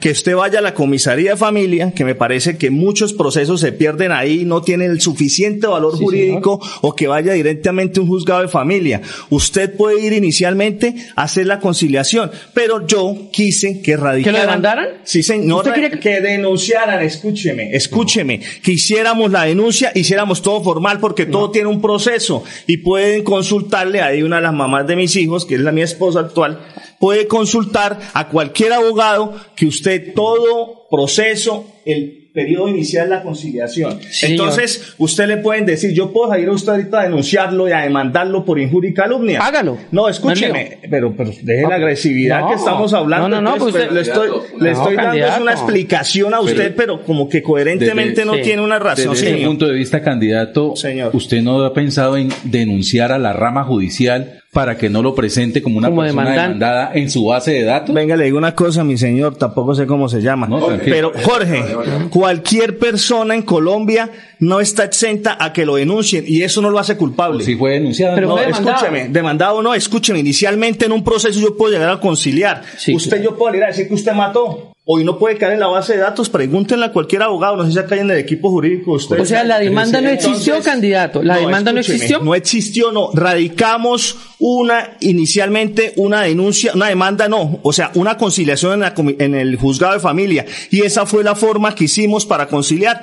Hay un Pero fallo. ¿por qué aparece espere, espere. como demandado? Hay un Esa es la fallo. pregunta. Mire, no se, No se vaya por las ramas. No, escúcheme. denunciar a la rama no se vaya. porque usted está reclamando. Yo creo que, yo creo que ¿es ustedes están poco objetivos. O sea, hay una demanda y hay es una eso. sentencia en contra mía.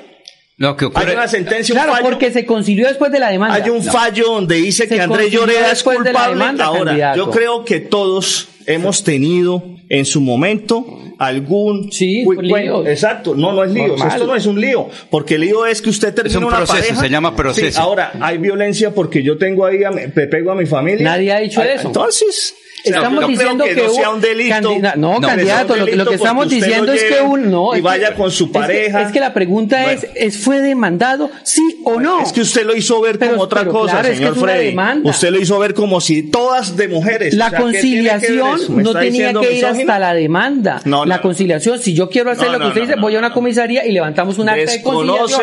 Pero hubo una demanda. y a partir de la demanda fue que conciliaron. Pero sí hubo una demanda. Y no creo que usted le hubiera dicho a sus parejas, a Claudia Parraceli y a Raquel María Ruiz, vaya y demándeme Usted para está- luego conciliar. no creo que usted haya dicho eso. Usted sí cree, porque es que usted no pero es que aquí vive- aparece demandado, hermano. Ay, bueno, aquí aparece. Entonces, la pregunta es, ¿es una conciliación por alimentos, por custodia y visitas? ¿Es así, don Alfonso? Ahí está el Sí, sí, papel. claro. Entonces, eso quiere decir que es malo. Segundo, ¿me ha atrasado en algún momento en alguna cuota alimentaria? Pero, pero, perdón, Andrés, eh, lo que dice él es que está demandado. Obviamente no es culpa suya o alguien. alguien- y arreglaron la demanda que arreglaron. concilió. En ese caso, la reclamación que debe hacer el señor Andrés es a la rama judicial porque es la que lo está presentando. Pero ¿por la qué voy a de hacerle datos. reclamación? Claro, porque dice que fue demandado. va, va a seguir apareciendo. Bueno, y que siga apareciendo porque es que no Entonces, tengo pero- nada pero que le va a esconder. porque ¿Por llega qué me va a de- afectar? De, alguna otra emisora o de algún otro observatorio Pues ahí ciudadano van a decir, este señor está demandado. Entonces dije, un momentico, yo no estoy demandado. Pero es que aquí lo dice. Bueno, entonces les voy a hacer una pregunta. Yo estuve también haciendo mi análisis, Freddy, y usted está demandado por el profe Ferley por el plan de medios. ¿Es verdad o no? No es verdad. Es verdad, y ahí tenemos los soportes. Entonces le voy a decir una cosa. Entonces le voy a decir. Perdón, espere, perdón, espere, perdón. espere. ¿Usted viene a defenderse o No, no, no, porque no, tengo que también. no, no, no, que hable, que hable. Entonces le voy a decir una cosa, don Alfonso, qué pena. Está por el plan de medios por el corrupto clan Aguilar, que llegó tema. y vendió y verdad. denunció y Fred le hizo todo lo que hizo y Freddy está demandado en ese tema. Entonces aquí, entonces usted es culpable, Freddy.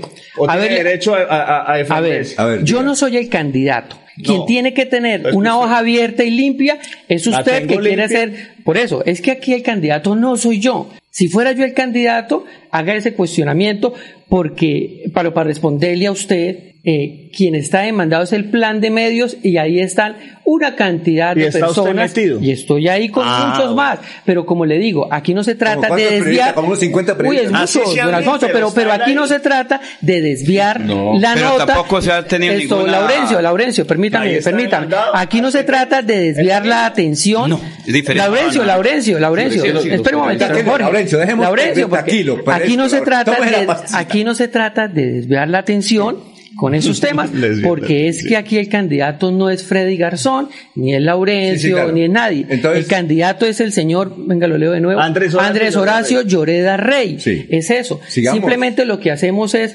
preguntar, es eso, ¿por qué aparecía aquí como Bueno, demandado? digamos Es entonces, según ustedes, que estoy demandado. ¿Eso me hace culpable?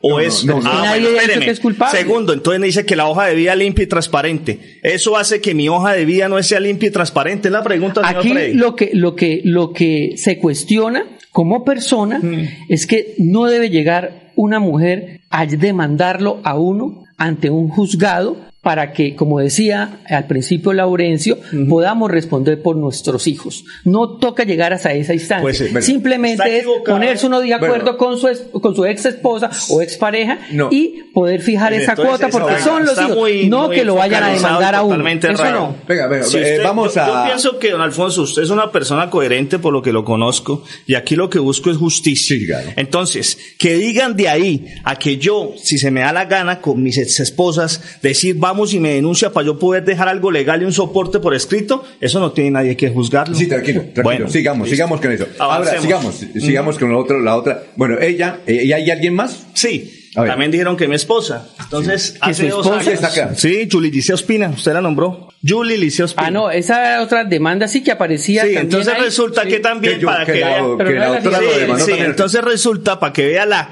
el modo operante mío, o sea, maquiavélico según el señor. Mi esposa hace dos años nos íbamos a separar en pandemia, ¿cierto? ¿Cuántos llevan de casados? Eh, llevamos desde el 2017, pero hace 20 años nos conocemos en la ¿Y tienen hijos? Dos. ¿Dos hijos? ¿Qué edad tienen? Tiene 13 años y del bebé tiene 3. Ah, bueno. Entonces, resulta que también terminamos con mi esposa y le dije, vamos al juzgado, hagamos el mismo procedimiento con Raquel y con Claudia, Sí. porque en pandemia, y también le voy a decir otra cosa, tanto que investigó el señor Freddy que no sacó las denuncias que yo interpuse por amenazas de muerte. Eso sí no lo sacó, señor Freddy. ¿Quién, ¿por qué? quién lo amenazó? ¿Quién lo amenazó? Ahí dicen, en el- ahí dicen en, en- en el sistema judicial. ¿Pero quién lo amenazó? Bueno, resulta que hace, en el 2016, yo era el coordinador médico del Hospital de los Santos. No sé, es que yo he hecho tantas cosas por el departamento que no vale la pena ni decirlas, Sí, claro. porque deberían saberlas los medios de comunicación. Cuando fue el gobierno de Jaime Arenas Rueda, en el Los Santos Santander, yo denuncié que en el centro de salud se estaba cayendo a pedazos una vez que llovió. Sí. Y aparte de eso, a los ocho días, bajo presión, no puedo afirmar quiénes, pero me llegó una, me llegó una amenaza al teléfono, me llamaron que me iban a matar a mí y a mi familia. ¿Sabe qué me tocó hacer, don Alfonso, señor Luis, señor Jorge y el señor Freddy? Coger con mi esposa de seis meses de embarazo, irme para Facatativá sin conocer a nadie, meterme 15 en un hotel de mala muerte mientras conseguía trabajo para evitar que nos mataran. La segunda de, esto, Sí. amenaza de muerte. ¿Quiénes los iban a matar? Pues es que yo supieran, estuvieran presos. Ah, no, pero. Sí, sí, sí. El que lo amenaza usted no llama a decirle soy tal y lo va a amenazar, a no ser de los grupos al margen de la ley. ante las autoridades esa La fiscalía está, por eso le digo por qué no, por qué no aparece. Y la UNP a mí nunca jamás ni siquiera me ha hecho una entrevista. Segunda amenaza, mi amigo, un pediatra no lo va a nombrar, que es muy amigo mío, estábamos ahí y nos llegó también un panfleto y nos, que nos iban a matar hace dos años. Y hace dos meses, excúseme, don Alfonso, estaba en mi casa y me llamaron a las seis de la mañana diciendo que si seguía hablando me iban a matar. ¿Todo por qué? Porque he denunciado el perro corrupto Clan Aguilar, la porquería de Freddy Anaya y el mismo Juan Carlos Cárdenas. Bueno, perfecto. Ahora, ¿qué tiene que ver la- su, su esposa actualmente le Sí. puso una demanda a usted? No me puso una demanda. Fuimos también al juzgado Ah, a hacer lo esa es mismo. otra cosa. Escúcheme, fuimos a hacer lo mismo proceso, el mismo proceso, pero ¿qué pasó? Pues sabe que en parejas de pareja hay peleas Sí, y todo, claro, claro. y pues volvimos. Y ahí está. ah, Entonces, pero no alcanzó a eh, ah, denunciarlo. en conciliación estábamos igual. Pero quedó registrado, quedó registrada. Pero, no registrado la demanda. Sí, la registramos igual. eh, señora, ¿cómo está? Tenga usted, doctora, además ella es fisioterapia. Sí. Fisioterapeuta. Terapeuta, sí. Bueno, Sí, gracias. ¿Su nombre cuál es? Liceo. Doctora Jolie. Eh, ¿Usted lo demandó o no? Sí, sí, una ¿Por qué lo demandó? Pues yo fui al bienestar familiar, pues era, nos íbamos a separar, entonces para cuadrar pues de la cuota de los alimentos, que es como siempre él hace pues con los hijos y todo, ¿sí? Pero, ¿y por qué lo demandó? Eh, pues es que en, en ese tiempo estábamos, ah, fue hace dos años. No, no se hablaba, entonces lo demandó. Sí, Ah, exacto. Entonces bueno. yo fui pues al bienestar familiar a, a poner pues la, la denuncia para conciliar lo de los y alimentos. ya conciliar. Sí, pues no, igual no alcanzamos a conciliar porque pues en ese tiempo arreglamos las cosas y volvimos. Ah, bueno, pero, pero está- entonces pero igual la quedó la demanda. Ah, sí, bueno, señor. perfecto. Alfonso, es que en ese momento, o sea, en derecho, que él acude al derecho también, se tiene que llegar a esos casos, porque es que él tiene varios procesos o acuerdos o, bueno, como se le quiera definir, en derecho. Ella tenía también derechos, sus hijos, porque es que de acuerdo a los ingresos se van repartiendo. Bueno. Entonces, frente a eso, tenían que llegar a una Alfonso, conciliación. sí. Creo que eso es lo que Luis. ¿sí? En algún momento tú que has sido testigo durante cua- 20 años y con la mamá de mi primera hija nunca viví, sino pues fue un, un embarazo universidad. Y quiero que lo dejes aquí claro. En algún momento he quedado mal con mis hijos económicamente o afectivamente y cómo es la relación con mis hijos y contigo y con las mamás. Eso es lo que quiero decir. Para nada, no, él en ningún momento él siempre ha sido muy responsable con los hijos, eh, con pues conmigo que en este momento soy la esposa, muy respetuoso, eh, todo muy muy bien, o sea, no con los hijos tiene buena relación, muy bien. Bueno, doctora, muchas gracias. Y gracias por haber venido. Le voy a dar este consejo. Usted seguramente va a llegar al consejo. Cuando llegue al consejo, los debates van a ser no cositales, sino van a ser otras cosas fuertes. y, va, y- y va a tener que defenderse y tener un poquito de serenidad, porque allá le van a sacar la piedra, como le sacan la piedra a muchos. Don Alfonso, y mirando la, la- la- un mensaje que grabó el médico Lloreda en referencia a, la noticia que daba Freddy Garzón, decía que no sé quién es ese bastardo en Sí, esa emisora, ¿sí? sí. Créame, señor Lloreda, que así como hay bastardos en la radio, también los hay en la medicina Sí. y los va a encontrar en el Consejo Total. de Bucaramanga si va a llegar. Ahora, para, para, para despedirme. ¿Y a qué es un bastardo? cosa. ¿Cuál es el término Bueno, bastardo? Pero, eh, si me permiten terminar, pues, yo creo que a la corrupción o a los sindicatos de corrupción, porque pues en este país dilatan los procesos, en este país siempre al corrupto lo pasan casa por cárcel o lo quieren llevar a vencimiento de términos. Entonces hay algo claro aquí. Yo recibí un ataque señalándome prácticamente de violador de derechos de las mujeres, misógino, que las mujeres me- las maltratan. Bueno, no sé. Lo que sí les quiero decir es esto. Yo no soy el que estoy sindicado por corrupto. Sí, y ahí sí me da pena don, don Frey, porque pues usted hace parte de un grupo que está denunciado por el plan de medios. Y segundo, que eso no lo puede legar. No, eso es mentira. Eso lo, bueno, eso Aquí tiene, lo eso- único que eso queda tendrá que- claro- Escúcheme, ya No, termino, ya es que Ahí sí usted tiene que justificarlo. Bueno. Le voy a decir una cosa. Aquí ustedes están unidos, me parece chévere. Respeto a don Alfonso por la trayectoria que tiene el programa. Pero yo puedo hablar así porque soy santanderiano. Y si quiere la gente tomándolo, mi forma de ser es así. Una forma que no me quedo callado ante las injusticias y que el que haya malo perro hay que llamarlo perro y el que llamarlo bastardo hay que llamarlo bastardo, hay que llamarlo politiquero hay que llamarlo politiquero. Y eso Y no lo que hay a que llamarlo que no cumple con sus hijos, también hay que llamarlo hay- así. pero porque el, porque, está, porque unas mujeres, que no- que porque que no unas cumplo. mujeres tuvieron que demandarlo para Bueno, fijar una cuota de alimentos. calumniándome en vivo que yo no Una- cumplo. Lo invito a lo los juzgados a ver lo si en algún momento me me atrasado en una como cuota. Persona, No, si sí. usted es a mí como persona que tiene que esperar a que las mujeres lo demanden Ajá. para poderle pasar plata a sus hijos, entonces ¿cómo será de concejal? Ajá. Entonces, muy bien que esté eh, quiero- pagando el dinero que la ley le, está obligando a hacer. Andrés, Pero gracias. si es así como persona, ¿cómo será como candidato? Freddy, Andrés, Y concejal. gracias por haber venido. Gracias a ustedes. Espero que usted llegue al consejo. Gracias, don Alfonso. Y lo que espero le- que llegue al consejo para seguir, lo- porque a mí lo, que- lo que Y aquí nos la noticia y nos veremos acá. Claro, y ojalá llegue al consejo de, de Bucaramanga. ¿A quién está Una- apoyando la gobernación? al profe Ferley orgullosamente que espero que quede para que esa gente que está dilatando los procesos los metamos presos. Muy bien, perfecto, muy amable, A usted, Andrés. don Alfonso, encantado. Gracias por haber Muy venido. amable a usted. Doctora, gracias, muy amable por estar aquí en Radio Melodía. Bueno, y los que también quieran, se sientan pues, eh, ¿qué? Mm, Afectados o beneficiados afectados o- o con sea. las noticias que vengan acá como hace Andrés en ese Sí, hay que poner la cara en la vida. Exactamente, Andrés. Muchas gracias. Son las 6 de la mañana, 25 minutos. Hasta luego. El aire se contamina, no se da cuenta la gente, sigue tirando desechos inconscientemente. El aire es la vida, vamos a reforestar, el compromiso es de todo y lo vamos a lograr. Con el futuro de los niños no podemos jugar, vamos a dejarle aire que puedan respirar. CAS Santander. Soluciones inspiradas, derivadas y basadas en la naturaleza. La vida es toda una experiencia. Disfrútala ahora, justo en este momento. Y para vivirla al máximo, en Los Olivos pensamos en cómo hacerlo todo con amor. Desde nuestros productos exequiales y de previsión hasta experiencias complementarias para que tu vida y la de los tuyos sea más sencilla, incluidas tus mascotas. Queremos que lo vivas todo con amor. Queremos más vida para ti.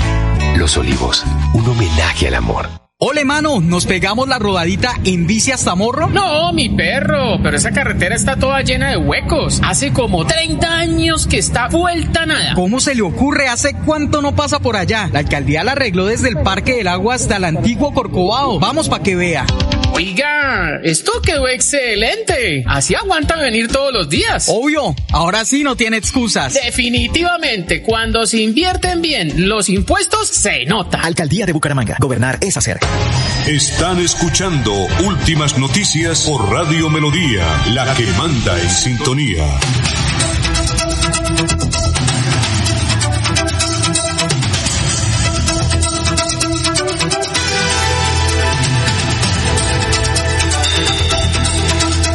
Bueno, son las 6 de la mañana, 27 minutos. Qué cosita, ¿no? Qué cosita. Bueno, otro reclamo. Aquí está. El doctor Jaime Calderón, candidato a la alcaldía, de quien usted dijo que estaba pensando que iba a renunciar. Alfonso, por un hecho concreto, es que ayer se dijo que el señor León, candidato a la alcaldía de Girón, estaría o que ya renunció, que yo dije, a nivel de Bucaramanga, pero también por otro hecho, Emiro Arias dijo, ya no voy más de candidato a la alcaldía de Bucaramanga. No fue como yo proyectaba. Y entonces alguien me dijo, mire, Laurencio, el médico importante de Bucaramanga, que muchos lo conocemos y nos ha atendido, Jaime Calderón, también estaría pensando en renunciar, porque están divididos los sectores y, bueno, usted hizo algo sobre eso. Alfonso. Exacto. Bueno, doctor Jaime Calderón, usted dijo que no, que no va a renunciar y, y hay que creerle a la gente. Doctor Jaime, tenga usted muy buenos días. Muy buenos días, Alfonso, Laurencio, los demás compañeros de la mesa aquí de trabajo y a la amable audiencia. No, yo no reclamo, yo simplemente, eh, yo comprendo eh, el papel de los medios, simplemente eh, mm, genera cierta inquietud eh, que haya ciertas circunstancias que afectan a la campaña eh, y lo cual me hace también sentir optimista, porque Ajá. cuando uno lo atacan es porque están viendo que, Exacto. que tiene fuerza y que puede ganar. Entonces todo esto empieza, la historia corta es, echan un gas a la sede que eh, produce una alergia, tiene que salir la gente tosiendo, va la policía, los bomberos, ya no se encuentra nada, pero genera una molestia. Ese fue el primer... ¿Eso cuándo fue? Eso fue hace como 10 días. 10, ¿En, 12 en días. su oficina? Sí, en la, en la En la sede. En la de sede echaron, no sabíamos, echaron qué? ¿Usted sabía eso, Freddy? Pero usted no denunció ¿Ah? eso, no salió a los medios a decir. No, no, no, no, porque no. Freddy, ¿usted sabía eso? No, no, sabía. No, no. Bueno. eh, ¿Quién echó ese gas? No, ¿Con no, no, no, eso sí, como, como es que dicen contra... Desconocidos. Desconocidos. Posteriormente, eh, los eh, jóvenes de la UIS que me acompañan en las eh, brigadas eh, fueron mm, contactados por, y esto se lo comenté yo a Horacio José Serpa, por su jefe de debate, planteándoles que él era- eran los verdaderos socialistas. Eh, Aclaro que nosotros no somos socialistas, ¿no? Sí, claro. Que él era verdadero socialista porque él era el, el vicepresidente de la internacionalista y que por lo tanto ellos debían estar allá, que se fueran, que, que allá en la campaña no había nada. Digamos que esto no es eh, grave, pero es de mal gusto que se sonsaquen eh, las fuerzas de otro. O sea, eso solamente lo hace una campaña débil. Sí, sí. Posteriormente eh, recibe un funcionario muy conocido, un funcionario, una persona que es muy conocida, que trabaja con Fernando Vargas y le ofrece que se vayan a trabajar por un salario mm, interesante a la gente de mi campaña de, de los medios, los que trabajan en, en- en la parte de comunicación. que también me parece mal gusto, ¿no? Entonces yo le mandé un mensaje a Fernando que yo le podía dar unos 10 mil millones de pesos para que se viniera a trabajar conmigo. y fuera de eso aparece Vanguardia en una cosa que, que es eh, absurda, ¿no? Eh, hacen una investigación que está bien, su unidad investigativa, que siempre es anónima, hace una investigación eh, sobre la campaña del licenciado Sotomonte. Y se dice en dos páginas completas, hay una serie de cosas, pero eh, básicamente cuestionando algunas eh, o dejando en duda algunas cosas de esa campaña, con lo cual yo no me meto porque no me consta nada de lo que dicen allí. Pero la primera página del periódico del domingo es una foto de mm, eh, Sotomonte, del licenciado Sotomonte, vieja, con el presidente hoy Petro. Y es una, eh, entiendo que esa foto tiene más de cuatro años. Y hablan de un supuesto imaginario petrismo de élite, que en teoría estaría dividiendo el petrismo en Bucaramanga, obviamente que tenía la intención de afectarme eh, para tratar de confundir que el petrismo pensara que había dos candidatos, cuando realmente eh, Colombia Humana, que es el partido de gobierno, eh, eh, y que representa el petrismo, no al, no al presidente Petro, que el presidente Petro no, no hace política ni se puede completar, pero sí al partido de gobierno y al petrismo a través de una coalición que se llama Pacto Histórico, pues el único candidato soy yo. Eh, pero esa intencionalidad de, de afectar mi campaña y a través de la eh, confusión, de generar confusión y desinformación, pues tenía, eh, generaba cierta sensibilidad también en este humilde candidato. Y entonces cuando me llaman a mí, oiga, que usted va a renunciar, que usted renunció, y entonces yo dije, no, pero ¿y dónde salió eso? Entonces me dijeron, Alfonso Pineda Chaparro dijo que este, estaría pensando. Entonces. No, yo dije el señor fue el que trajo la Sí, sí, noticia. claro. Por respeto Sí, sí. le dije. Sí, por eso. Bueno, perdón, pero yo digo lo que me quitaron a mí. Sí, Entonces yo el enseguida- hecho como tal. Sí, en, en- dado esa circunstancia, pues yo dije, muy raro, porque pues Laurencio, eh, eh, Alfonso, pues me conocen hace mucho tiempo, tienen mi teléfono, pues ¿por qué no me llaman y me preguntan y yo les digo si sí o si no? Eh, y no habría razón si hubiera pensado en renunciar, pero les voy a decir que no pienso en renunciar por dos razones. Sí, claro.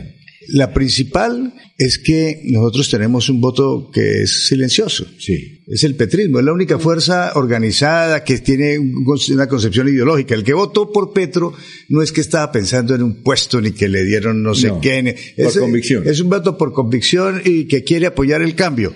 Ese mismo voto se traslada a Jaime Calderón que quiere implementar en Bucaramanga y en el área metropolitana si se puede con los otros alcaldes pues las políticas del cambio que está pregonando el presidente Petro. Entonces, ese voto es un voto mm, real, silencioso, no hace parte de maquinarias, no está dentro de esas formas de la política tradicional que tiene que ver con bazares y fiestas y, y vallas y, y, mm, sobrecitos y todas esas cosas que todos saben que sucede, sino que es un voto ahí calladito. Calladito. Entonces, por eso nosotros podemos hacer una eh, campaña muy austera, muy tranquila, eh, muy conciliatoria. Yo no tengo ninguna circunstancia personal con ninguno de los candidatos que está emulando. Algunos los veo como unos hijos míos, otros como unos hermanos. Sí, entonces los miro Como nietos no. ¿Eh? Como nietos todavía no, pero de pronto en unos añitos. No, bueno, vamos a una pausita, doctor Jaime Calderón, que tengo más preguntas. Pero con mucho maternalismo los Sí, miro, entonces tenemos más eh, preguntas con mucha tranquilidad. Para el doctor Jaime Calderón son las 6 y 34 minutos. En Melodía valoramos su participación.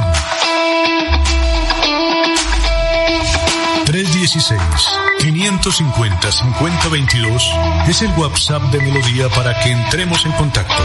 Envíenos videos o fotografías de las noticias de su comunidad y las publicaremos en nuestros medios digitales. 316-550-5022 el WhatsApp de Melodía para destacar su voz. Melodía, la que manda en sintonía. Cada día trabajamos para estar cerca de ti. Te brindamos soluciones para un mejor vivir.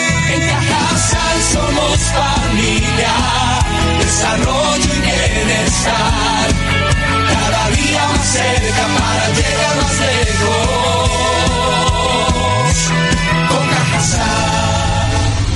Vigilado Supersubsidio. Atrévete a más. No dejes que termine el año sin hacer realidad tu sueño de estudiar en la Universidad Nacional Abierta y a Distancia UNAD. Prepárate para un futuro brillante con nuestros más de 80 programas de educación superior y lleva tu conocimiento a otro nivel. Matricúlate ya en www.unad.edu.co. Hola amigos, soy Mauricio Mejía, diputado a la Asamblea del Departamento de Santander. He tomado la decisión de inscribir mi candidatura nuevamente por el partido Cambio Radical y con el número 66. He venido desempeñando este cargo por la confianza que muchos de ustedes me brindaron en el 2019 para que durante el 2020 al 2023 estuviese al frente de las responsabilidades de un diputado a la Asamblea. No los he defraudado, he hecho un trabajo muy importante. He mostrado resultados en los municipios y en el departamento. Gracias por el apoyo y gracias por permitirme representarlos desde esta corporación tan importante. Mejía es la vía hacia un Santander mejor. Publicidad política pagada. Da el primer paso para transformar tus sueños y metas en grandes logros con microcrédito de Comultrasan Crediaporte. Con créditos desde 500 mil pesos y hasta con 36 meses de plazo. Te esperamos en la calle 10, número 662, Parque Principal Pie de Cuesta. Comultrasan Crediaporte. Vigilado Super Solidaria.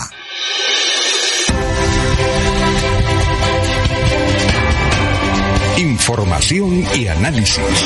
Es el estilo de Últimas Noticias por Radio Melodía 1080 AM.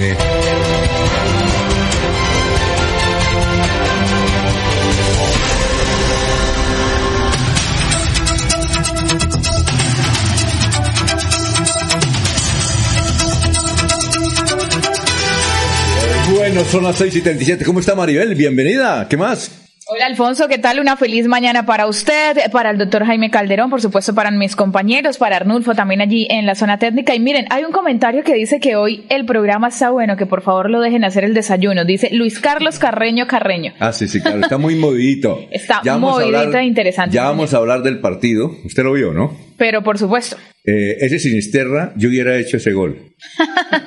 ¿Usted lo vio o no? Sí, No, no, claro. estaba en una reunión De de, hecho, un fue grupo una- en, en el barrio Diamante. ¿Y allá no ven fútbol o qué? Sí, pero les interesó más de mi charla. ¿En serio? Sí, sí, sí, Ay. sí. Fue una... Pero usted es aficionado al fútbol, médico. Pues a mí me gusta el fútbol, no soy fanático de ningún partido, y por eso cuando me dicen, es que tiene que aparecer en el Atlético, con el Atlético Bucaramanga y la camiseta en el estadio, pues si llevo 20 años sin ir, ¿yo qué voy a hacer el oso allá? Yo Sí. soy yo coherente. Eso es Me coherencia. alegro, me alegro cada vez que gana el Atlético Bucaramanga, claro que sí, pero no sufro si pierde, la verdad. Sí, y, y eso está Ah. bueno, bien. oiga, ese Sinisterra, sí. Uy.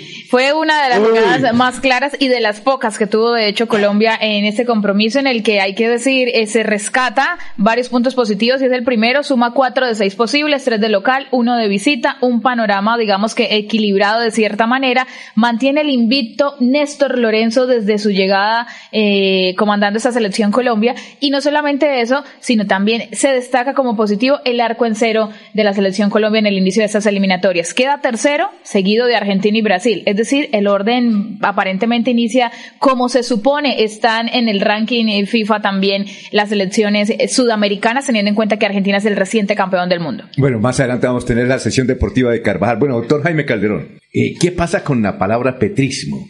Usted la otra vez dijo, quien haya votado por Petro debe votar por mí, o le sugiero votar por mí. Y hay otros que, que les tienen como cosita, por ejemplo, el, el candidato a la alcaldía del mm, Centro Democrático, que es el doctor mm, Diego Tamayo, dijo, yo les garantizo que no llegará a la alcaldía un alcalde petrista. Eh, también Manolete les dice a, Sotomonte, oiga, usted es petrista, no le dé pena hablar de Petro. Doctor Parra, usted es petrista, no le dé mm, no le pena hablar de Petro. ¿Está tan estigmatizado Petro por la situación que vive Colombia?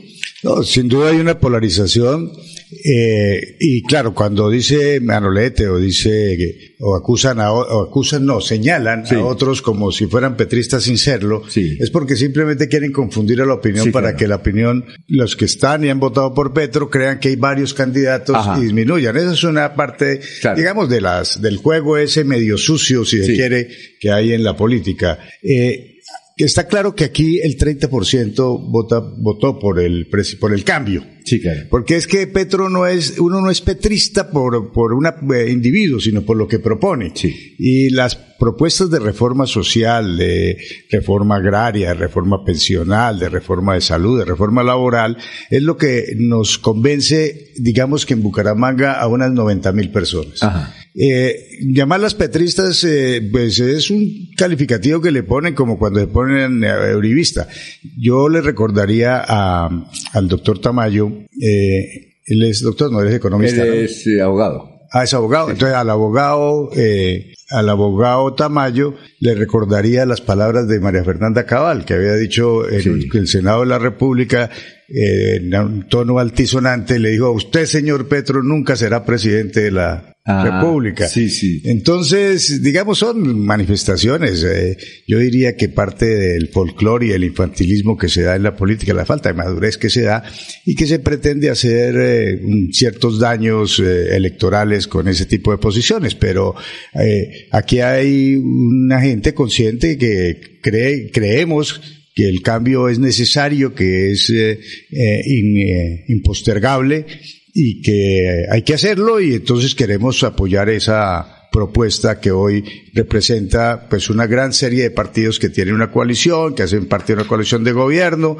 que, de un gobierno que ha tenido respaldo eh, de los gobiernos europeos, del mismo gobierno americano, que está sintonizado con el mundo actual de la revolución digital y de las amenazas del cambio climático eh, y de la transición energética como una salida importante que se ve desde el... mm, hay un principio fundamental de los mm, gobernantes que es el principio de precaución y es un principio constitucional.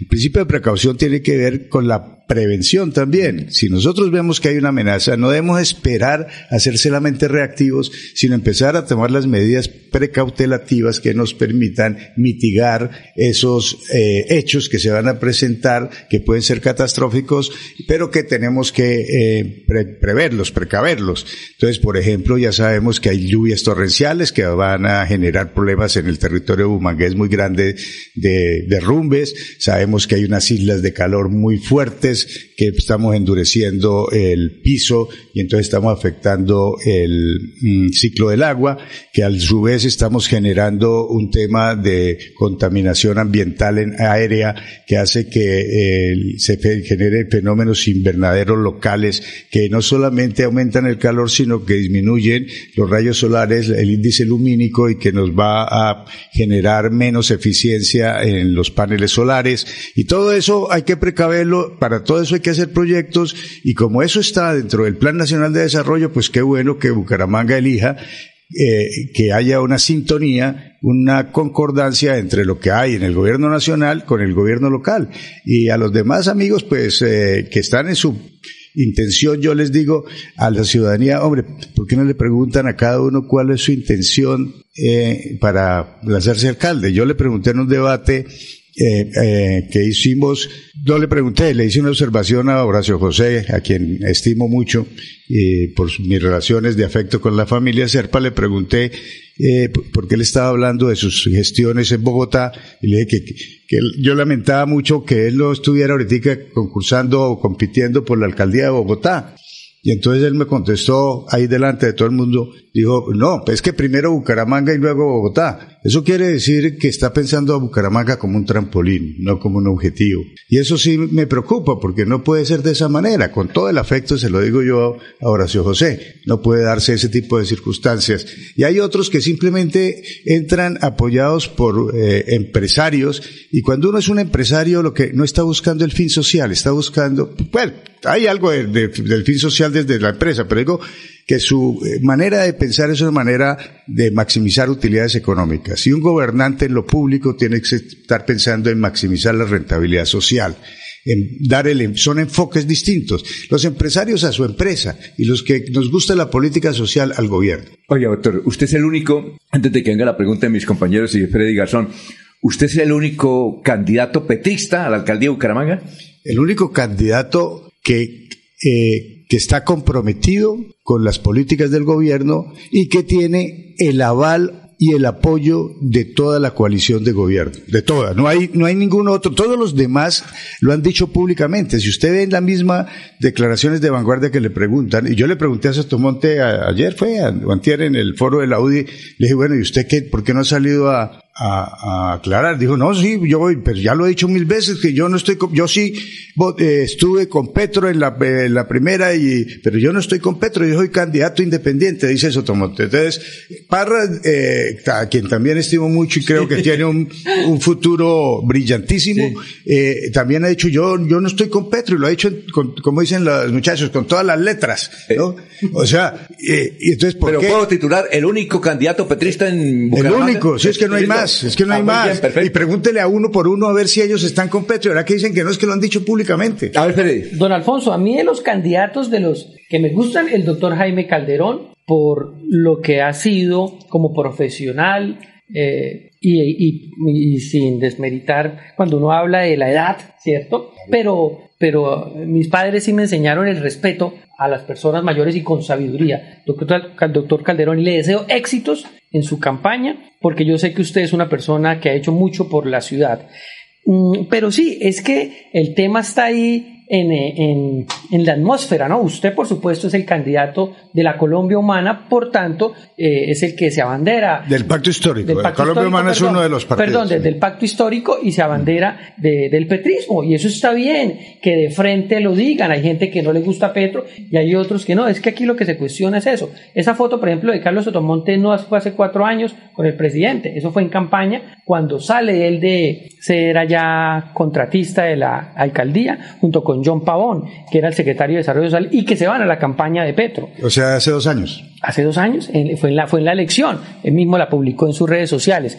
Entonces, en ese sentido, es que eso es lo que incomoda, ¿no? Si, eh, si defendieron las tesis de Petro en campaña, ¿por qué no las defienden ahora? Eh, será por los índices de desfavorabilidad que tiene el presidente y por eso yo alabo que usted está firme con sus principios y usted se considera el candidato del petrismo.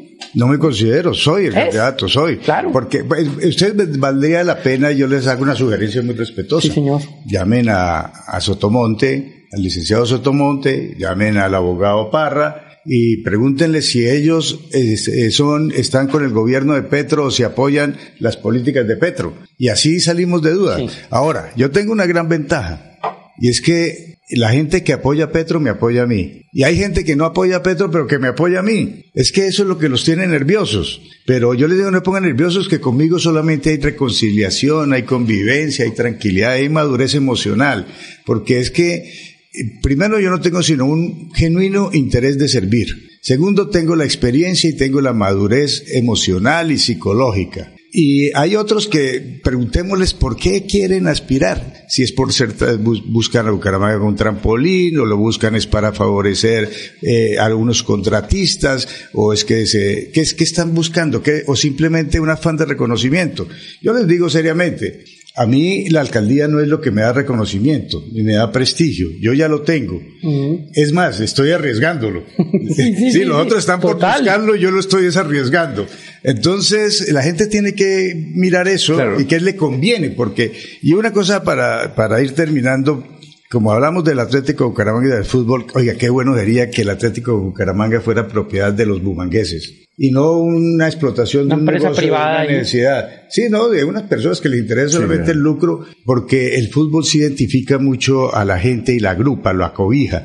A mí me gustaría, yo recuerdo que alguna vez ayudamos en un intento que hizo Rafael Ardila Duarte y otros empresarios claro. para comprar el Atlético de Bucaramanga y no fue posible. Pero sería muy bueno que el municipio y la empresa privada y los y acciones pudieran comprar, pero es que no lo venden, ¿no? Pero sería muy bueno, es más, hoy que estos días que lo querían llevar por caña, terrible, ¿no? Sí. Ah, Fue realmente entonces- una confusión el tema porque hablaban era de fútbol profesional. Ocaña no tiene las condiciones eh, dadas para que llegue el fútbol profesional, por lo menos en conectividad aérea. Sin embargo, por supuesto, el hincha de Atlético Bucaramanga sí enciende alarmas porque están muy pendientes de lo que pueda suceder. Ah, entonces ojalá, ojalá, yo le llamo, le- desde aquí le diría al dueño, oiga, vé- véndale a los ciudadanos. Yo pon- compro unas accioncitas para, para, eh, que- para tener ese símbolo, porque es un símbolo de la ciudad. Doctor Calderón, sin embargo, hay una sola mujer candidata a la alcaldía de Bucaramanga y dice que ella es la mejor hoja de vida por su experiencia, porque estuvo trabajando cerca a Petro, porque estuvo en Bogotá y porque tiene la experiencia y que ella sí debe ser la alcaldesa de Bucaramanga. ¿Qué piensa de esa situación? Y para la gobernación, ¿qué, ¿cómo ve ese panorama? Ella, ella no eh, estuvo trabajando con Petro, que yo sepa, estuvo en la administración de Claudia López. Sí.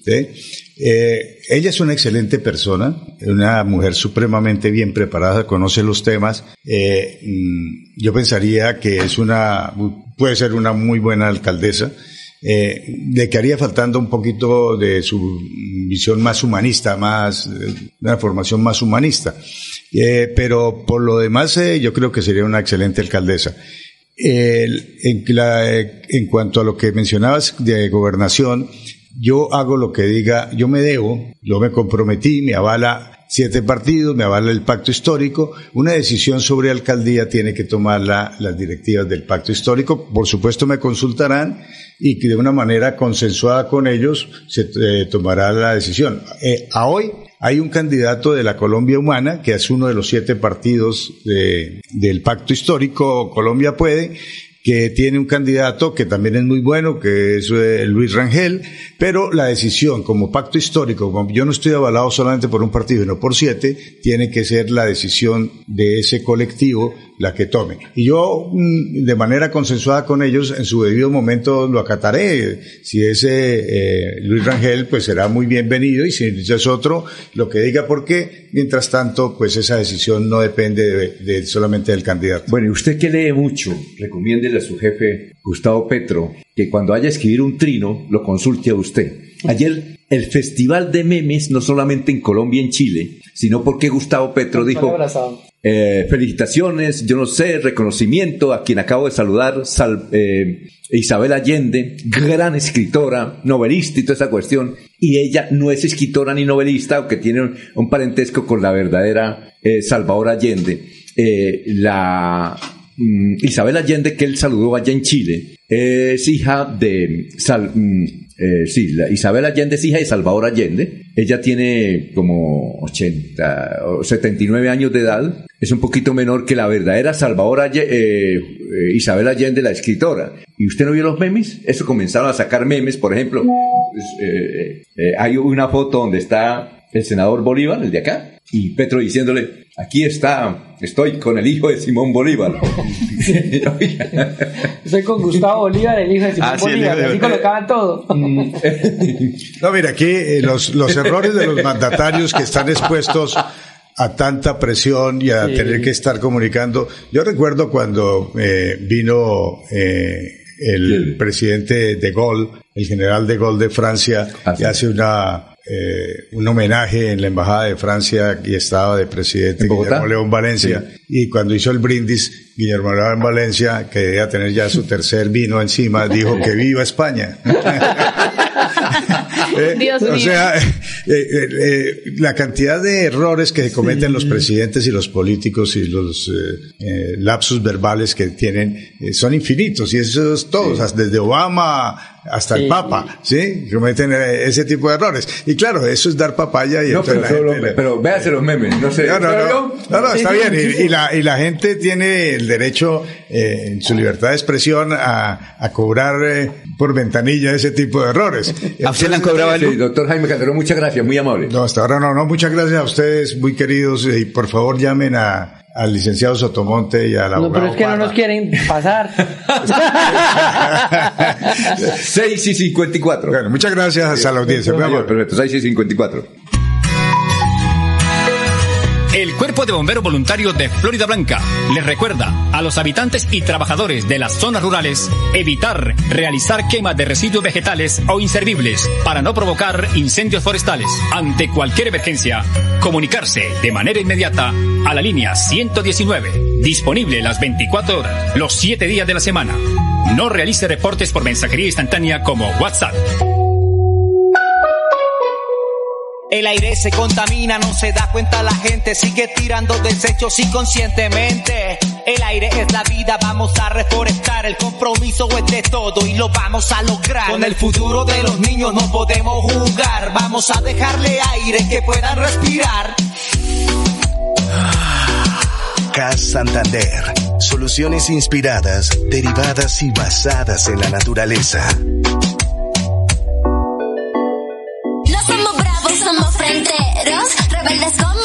Somos industria, somos cultura, progreso, moda, arte, ingeniería y sabrosura. Somos gente independiente, que no se vence y siempre mira para el frente. Soy alegría con valentía, Bucara te da la bienvenida.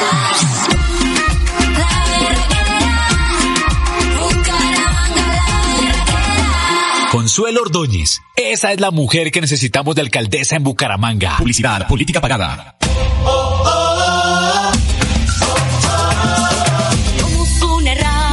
Llega la Feria Bonita. No te pierdas esta cita donde la cultura y la diversión se unen como nunca. Vívela del 7 al 24 de septiembre. Serán 17 días con la mejor programación, artistas, sabores irresistibles y una energía contagiante de bumangueses y visitantes. Alcaldía de Bucaramanga. Gobernar es hacer. Somos una raza que mira. Continuamos con las últimas noticias en Radio Melodía. Radio Melodía, la que manda en sintonía.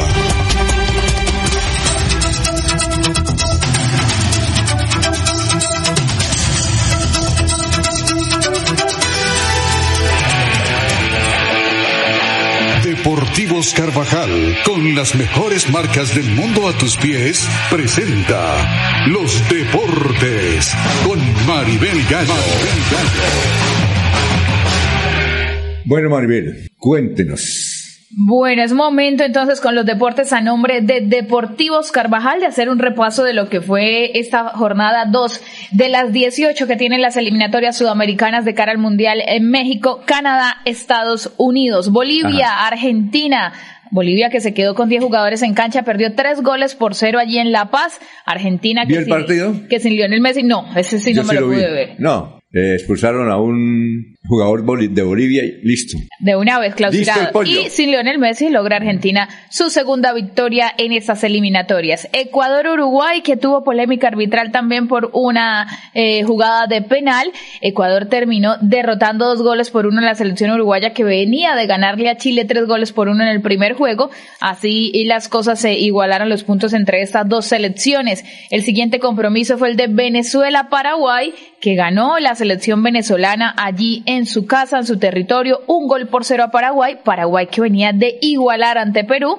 Allí perdió entonces ante Venezuela, Chile, Colombia que igualaron 0 por 0. Recordemos que Chile venía de perder, como lo dije hace un momento, con Uruguay. Colombia que sumó un punto más en estas eliminatorias después de eh, ganarle a Venezuela en Barranquilla. Y Perú-Brasil en un compromiso que tengo que decir bastante interesante para la selección peruana. Perú definitivamente, aunque tiene jugadores ya muy mayores, no, no se ve un recambio y no vería, no, no se ve por dónde Perú pueda tener un recambio generacional en la selección por lo difícil que es su fútbol y que no hay eh, eh, jugadores de pronto de gran nivel en estos Ajá. momentos en Perú, pero qué buen partido el que le hizo a la Sí. selección de Brasil. Perdió un gol por finalmente, cero. ¿no? Al minuto 90 llegó el gol de Brasil. Oiga, ¿usted vio el partido? El de Brasil, Perú. Sí, en ese sí me vi prácticamente después de que terminó el de Colombia. que No, ya el ya primer ven tiempo avanzado. fue. Oiga, ¿cómo es posible que en el primer tiempo una jugada, un gol de Brasil y el VAR duró 17 minutos? Y luego hubo otro gol de Brasil y,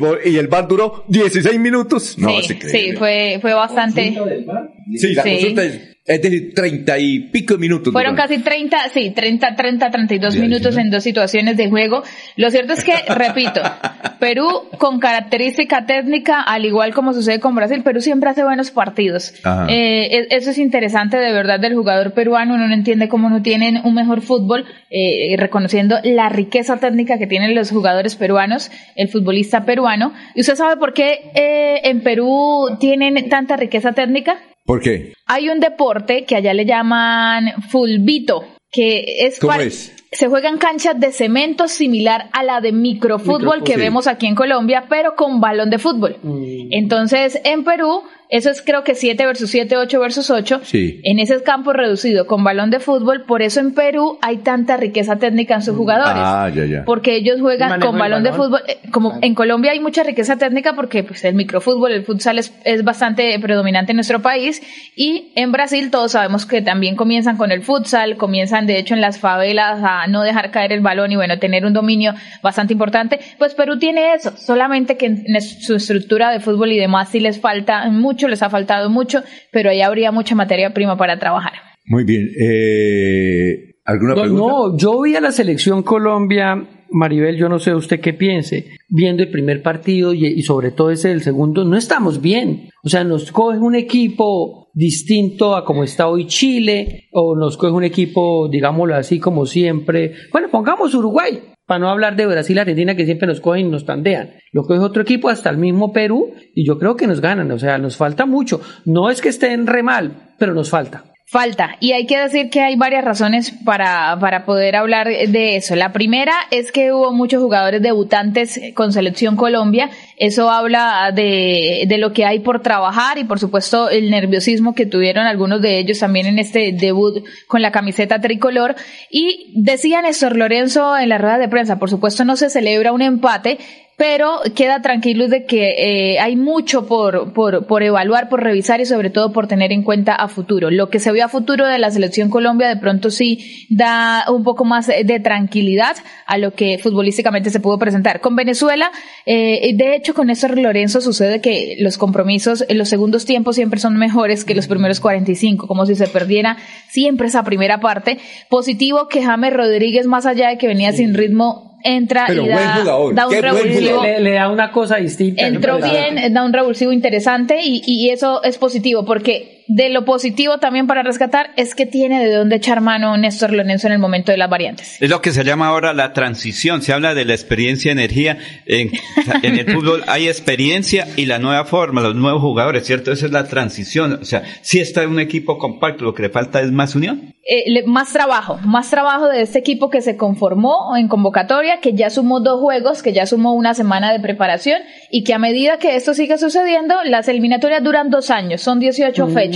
A medida que esto pase, probablemente se logre consolidar una selección que vuelva a, dar, porque no, las alegrías que dio eh, la de Brasil 2014, eh, que fue una de las, de las que tuvo un gran impulso, o la que fue a Rusia de cierta manera también con Peckerman, pero que pues bueno, ya conocemos allí también eh, cómo terminó esa selección Colombia. Lo cierto es que el panorama es más bien positivo, más allá de, de lo que futbolísticamente todavía falta por ajustar. En Chile le costó a, la selección Colombia jugar, recordemos que el escenario no estaba óptimo, de hecho en la misma Conmebol habló de, de que estaba óptimo en un 80% para poder aprobar el juego. Y eso sí eh, implicaba más eh, desfavore- desfavorecimiento para Colombia, que es un, un equipo más técnico, del balón más al piso. Eso siempre, un, un terreno que no está tan apropiado, le afecta más al jugador técnico. Y de hecho afectó también a la selección chilena de alguna manera, pero si era de fuerza, de pelotazos, Chile sacaba ventaja en ese sentido. Y lo, lo tuvo en la primera parte. Mire, Maribel, don Alfonso y todos los amigos de la audiencia, el próximo partido de Colombia-Uruguay, la tercera fecha, el 12 de octubre. Si es así, señor. a las 3 y 30. Y la cuarta jornada nos enfrentamos contra Ecuador de visitante el 17 de octubre a las 6 y 30. Un mes. Bueno, Perfecto, muchas gracias. Ha sido la sección de Deportivos Carvajal. Aquí también le informamos que las tiendas de Deportivos Carvajal están en cabecera, carrera 35A con 51, Centro Comercial El Cacique, Centro Comercial Cañaveral frente a la Florida, primer piso de San Andresito La Isla, outlet de la calle 36 con 26 y como si fuera poco, Deportivos Carvajal Kids en cabecera. Deportivos Carvajal, con las mejores marcas del mundo a tus pies. Aquí Bucaramanga, la bella capital de Santander. Transmite Radio Melodía, Estación Colombiana, HJMH, 1080 kilociclos, 10.000 vatios de potencia en antena, para todo el oriente colombiano. Cadena Melodía, la radio líder de Colombia.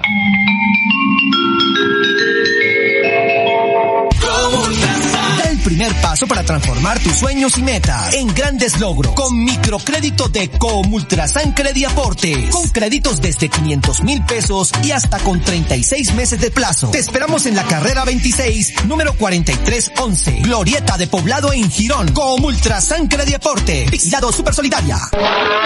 Se va acercando la fecha. Ven con tu familia y vive la experiencia del campo en Bucaramanga. Llega a Senfer, la feria ganadera, del 8 al 17 de septiembre. Llega la más bacana con Pananca Viajero, Tour de Corrales, artesanías, conciertos y mucho más. Somos la Feria Segura. Patrocina y Pinto. En Radio Melodía, últimas noticias. Las noticias de la hora. Las noticias de la hora.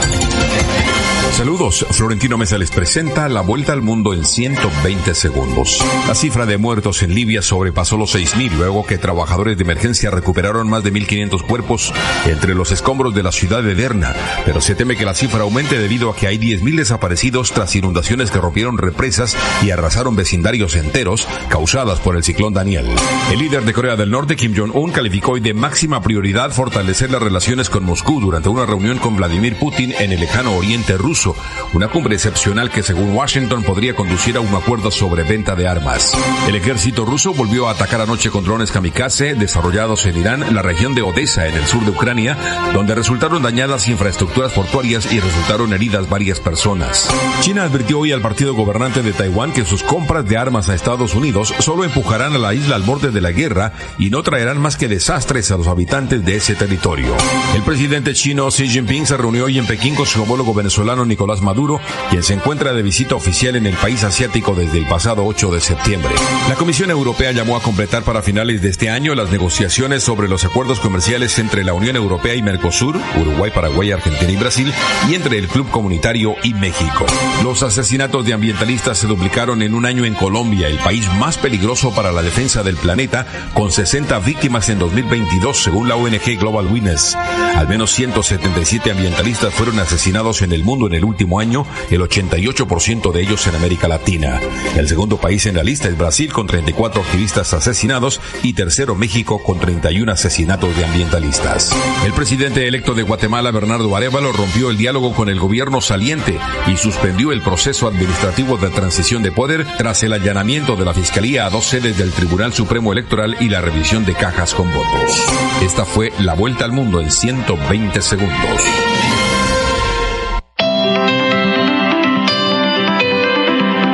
calle está la gente. En la calle están las noticias. En la calle está la radio. Donde la ciudad vive, donde la ciudad se mueve, se producen las noticias y ahí está nuestra radio. Melodía, en la calle, al lado de la gente, donde se viven las noticias.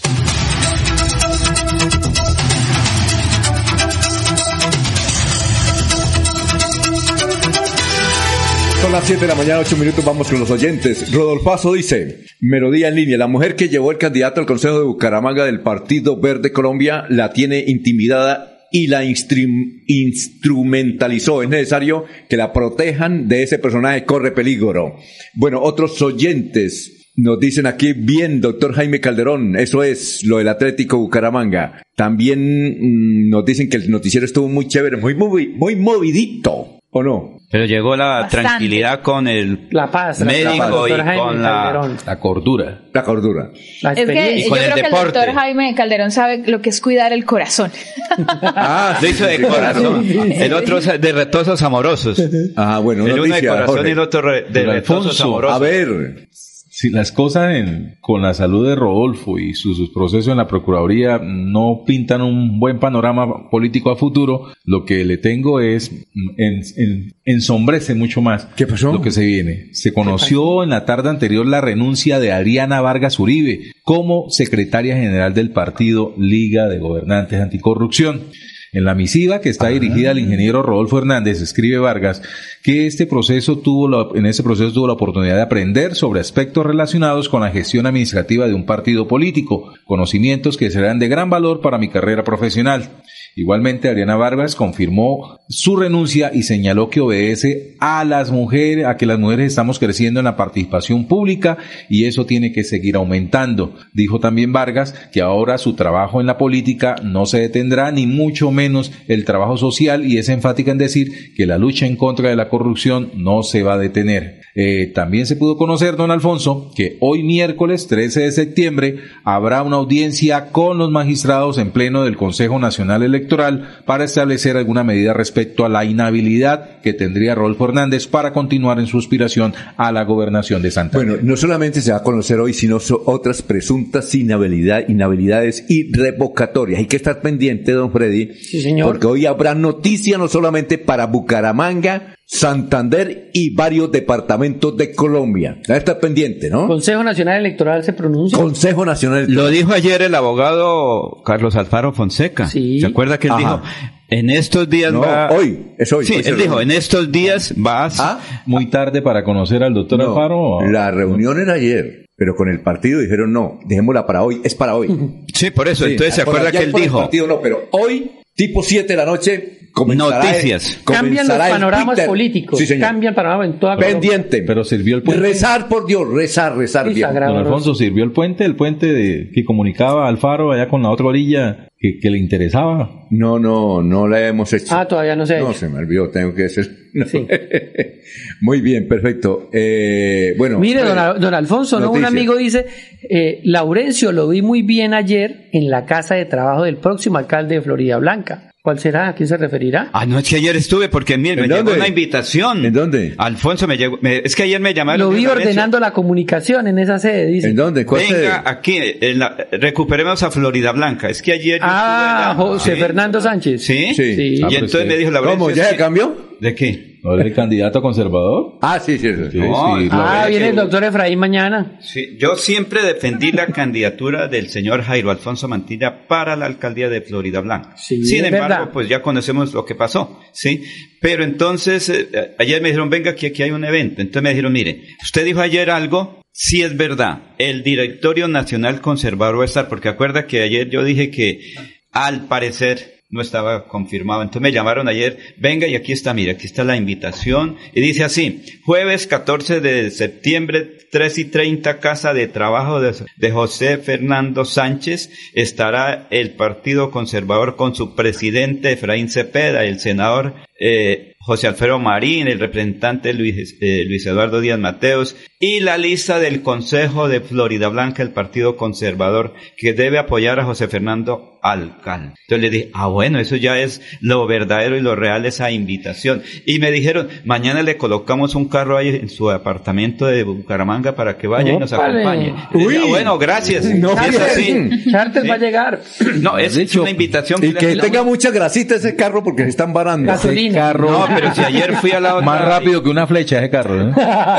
Don Laurencio, y hay que confirmar entonces en esa reunión lo que dijo el ex senador Iván Díaz Mateus, si el presidente del Partido Conservador Sí, departamental va a estar y confirmar esa información, ¿cierto? Entonces, si es el eh, doctor Es posible que no, Serrano el todavía es el el, presidente Y don Rafael va a ir. pero claro. ratificar, porque no dice Claro. que, que- que el doctor, eh, que Eh, el senador lo dijo. no. Laurencio, don Rafael va a ir. No sé, tengo que consultarle a él. Ah, Puede que él no vaya. Con seguridad va, ¿no? Sí. Rafael es muy tiene que ir, y el es- departamental tiene que ir. Ante Sí. todo, don Rafael es un conservador. Sí. Pero puede que... O O, no tiene, debería. Bueno, a las 11 de la mañana hoy, la firma Atenea, que hizo eh, una encuesta persona a persona de no sé cuántos, creo que más de mil, en Girón, va a dar a conocer los resultados de la encuesta a las 11 de la mañana. Estén ¿Y pendientes. en dónde es la Hoy. primicia, don Alfonso? El Corrillos a las 12, a las 12 y Ah, la parrilla televisión. ¿Con intención de voto A? A la alcaldía de Girón. Ok, muy bien. Estén pendientes, ¿eh?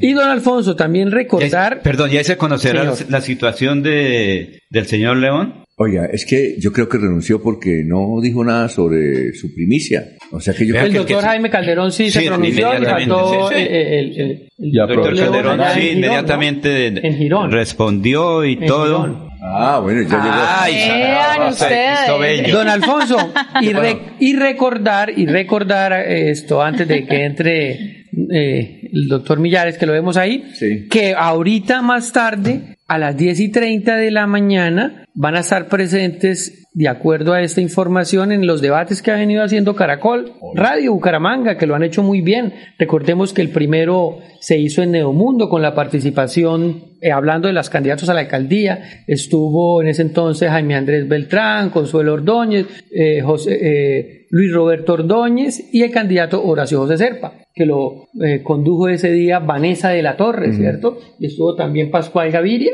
¿sí? Pascual, y obviamente la cota santanderiana y bumanguesa Juan Carlos Ordóñez y Diana Saray.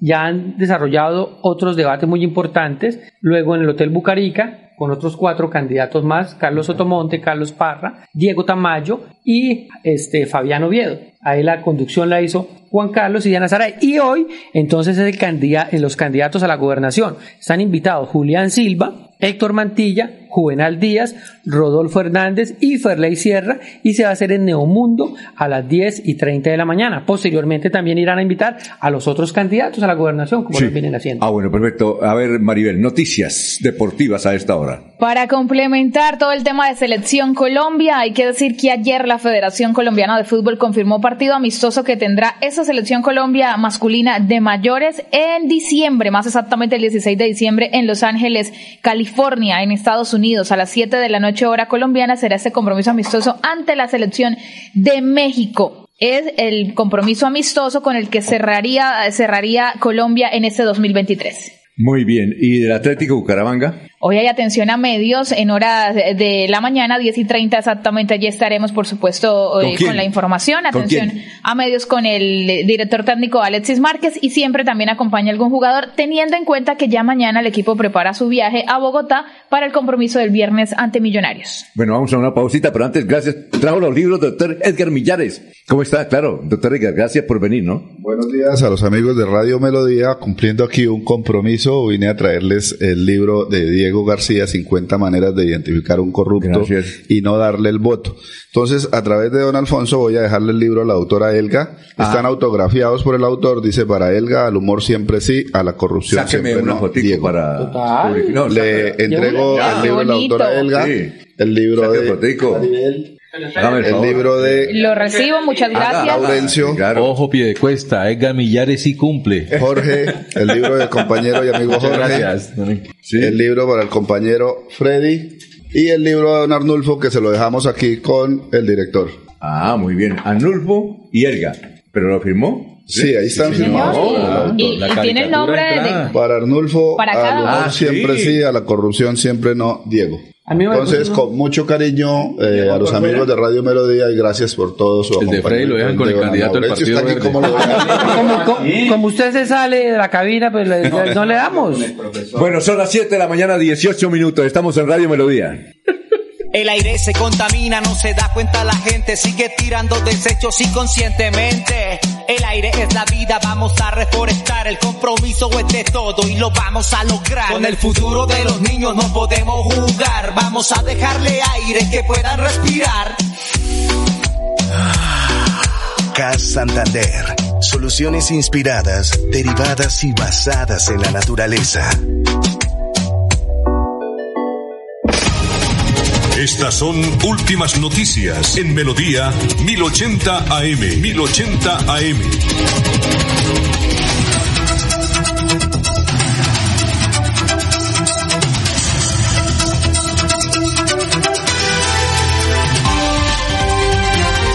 Enrique Ordóñez Montañés está en Últimas Noticias de Radio Melodía 1080 AM. Muy bien, profesor Enrique Ordóñez, a las 7 de la mañana, 19 minutos. La pregunta es la siguiente. Amintas y Fuentes dice que sus amigos le dicen que cuando habla tiene muchas muletillas como sí, no, al final de las frases y otras como supuestamente, realmente, ¿cierto? Bueno, a ver, ¿qué le digo? Ciertamente, ¿son muletillas, profesor, o no? Los costarricenses y sobre todo los centroamericanos dicen, ¿cierto? Al final, ¿verdad? ¿Verdad? ¿Verdad? Profesor, ¿esos son muletillas o no? Sí, muy buenos días, Alfonso y oyentes de Últimas Noticias. Doña Minta, sí, si usted emplea esos vicios del lenguaje constantemente cuando habla, pues eso se llaman muletillas. E, o el pegue de letras, o a, de por las repeticiones, cuando dice, bueno, bueno, realmente, realmente, a ver, ¿qué le digo, Alfonso? Le digo, ciertamente, ciertamente, esos son muletillas. Ahora, si usted, por ejemplo, dice, salí del trabajo ayer, llegué temprano a mi casa, no, no, ese es el, el, no y sí. Me senté a ver el partido, sí. Colombia me pareció buen equipo, sí. Eh, y así todas esas expresiones mm, son muletillas, doña Venta, son vicios del lenguaje. Esos son vicios del lenguaje y de la expresión oral, que uno no se da cuenta cuando está hablando para eso es necesario hacer una grabación y después escucharla. Cuando usted escucha la grabación dice, uy, ese soy yo, ¿cómo cometo errores? ¿Cómo repito palabras? esas son, son las boletillas, son vicios del lenguaje y hay que corregirlos porque es horrible.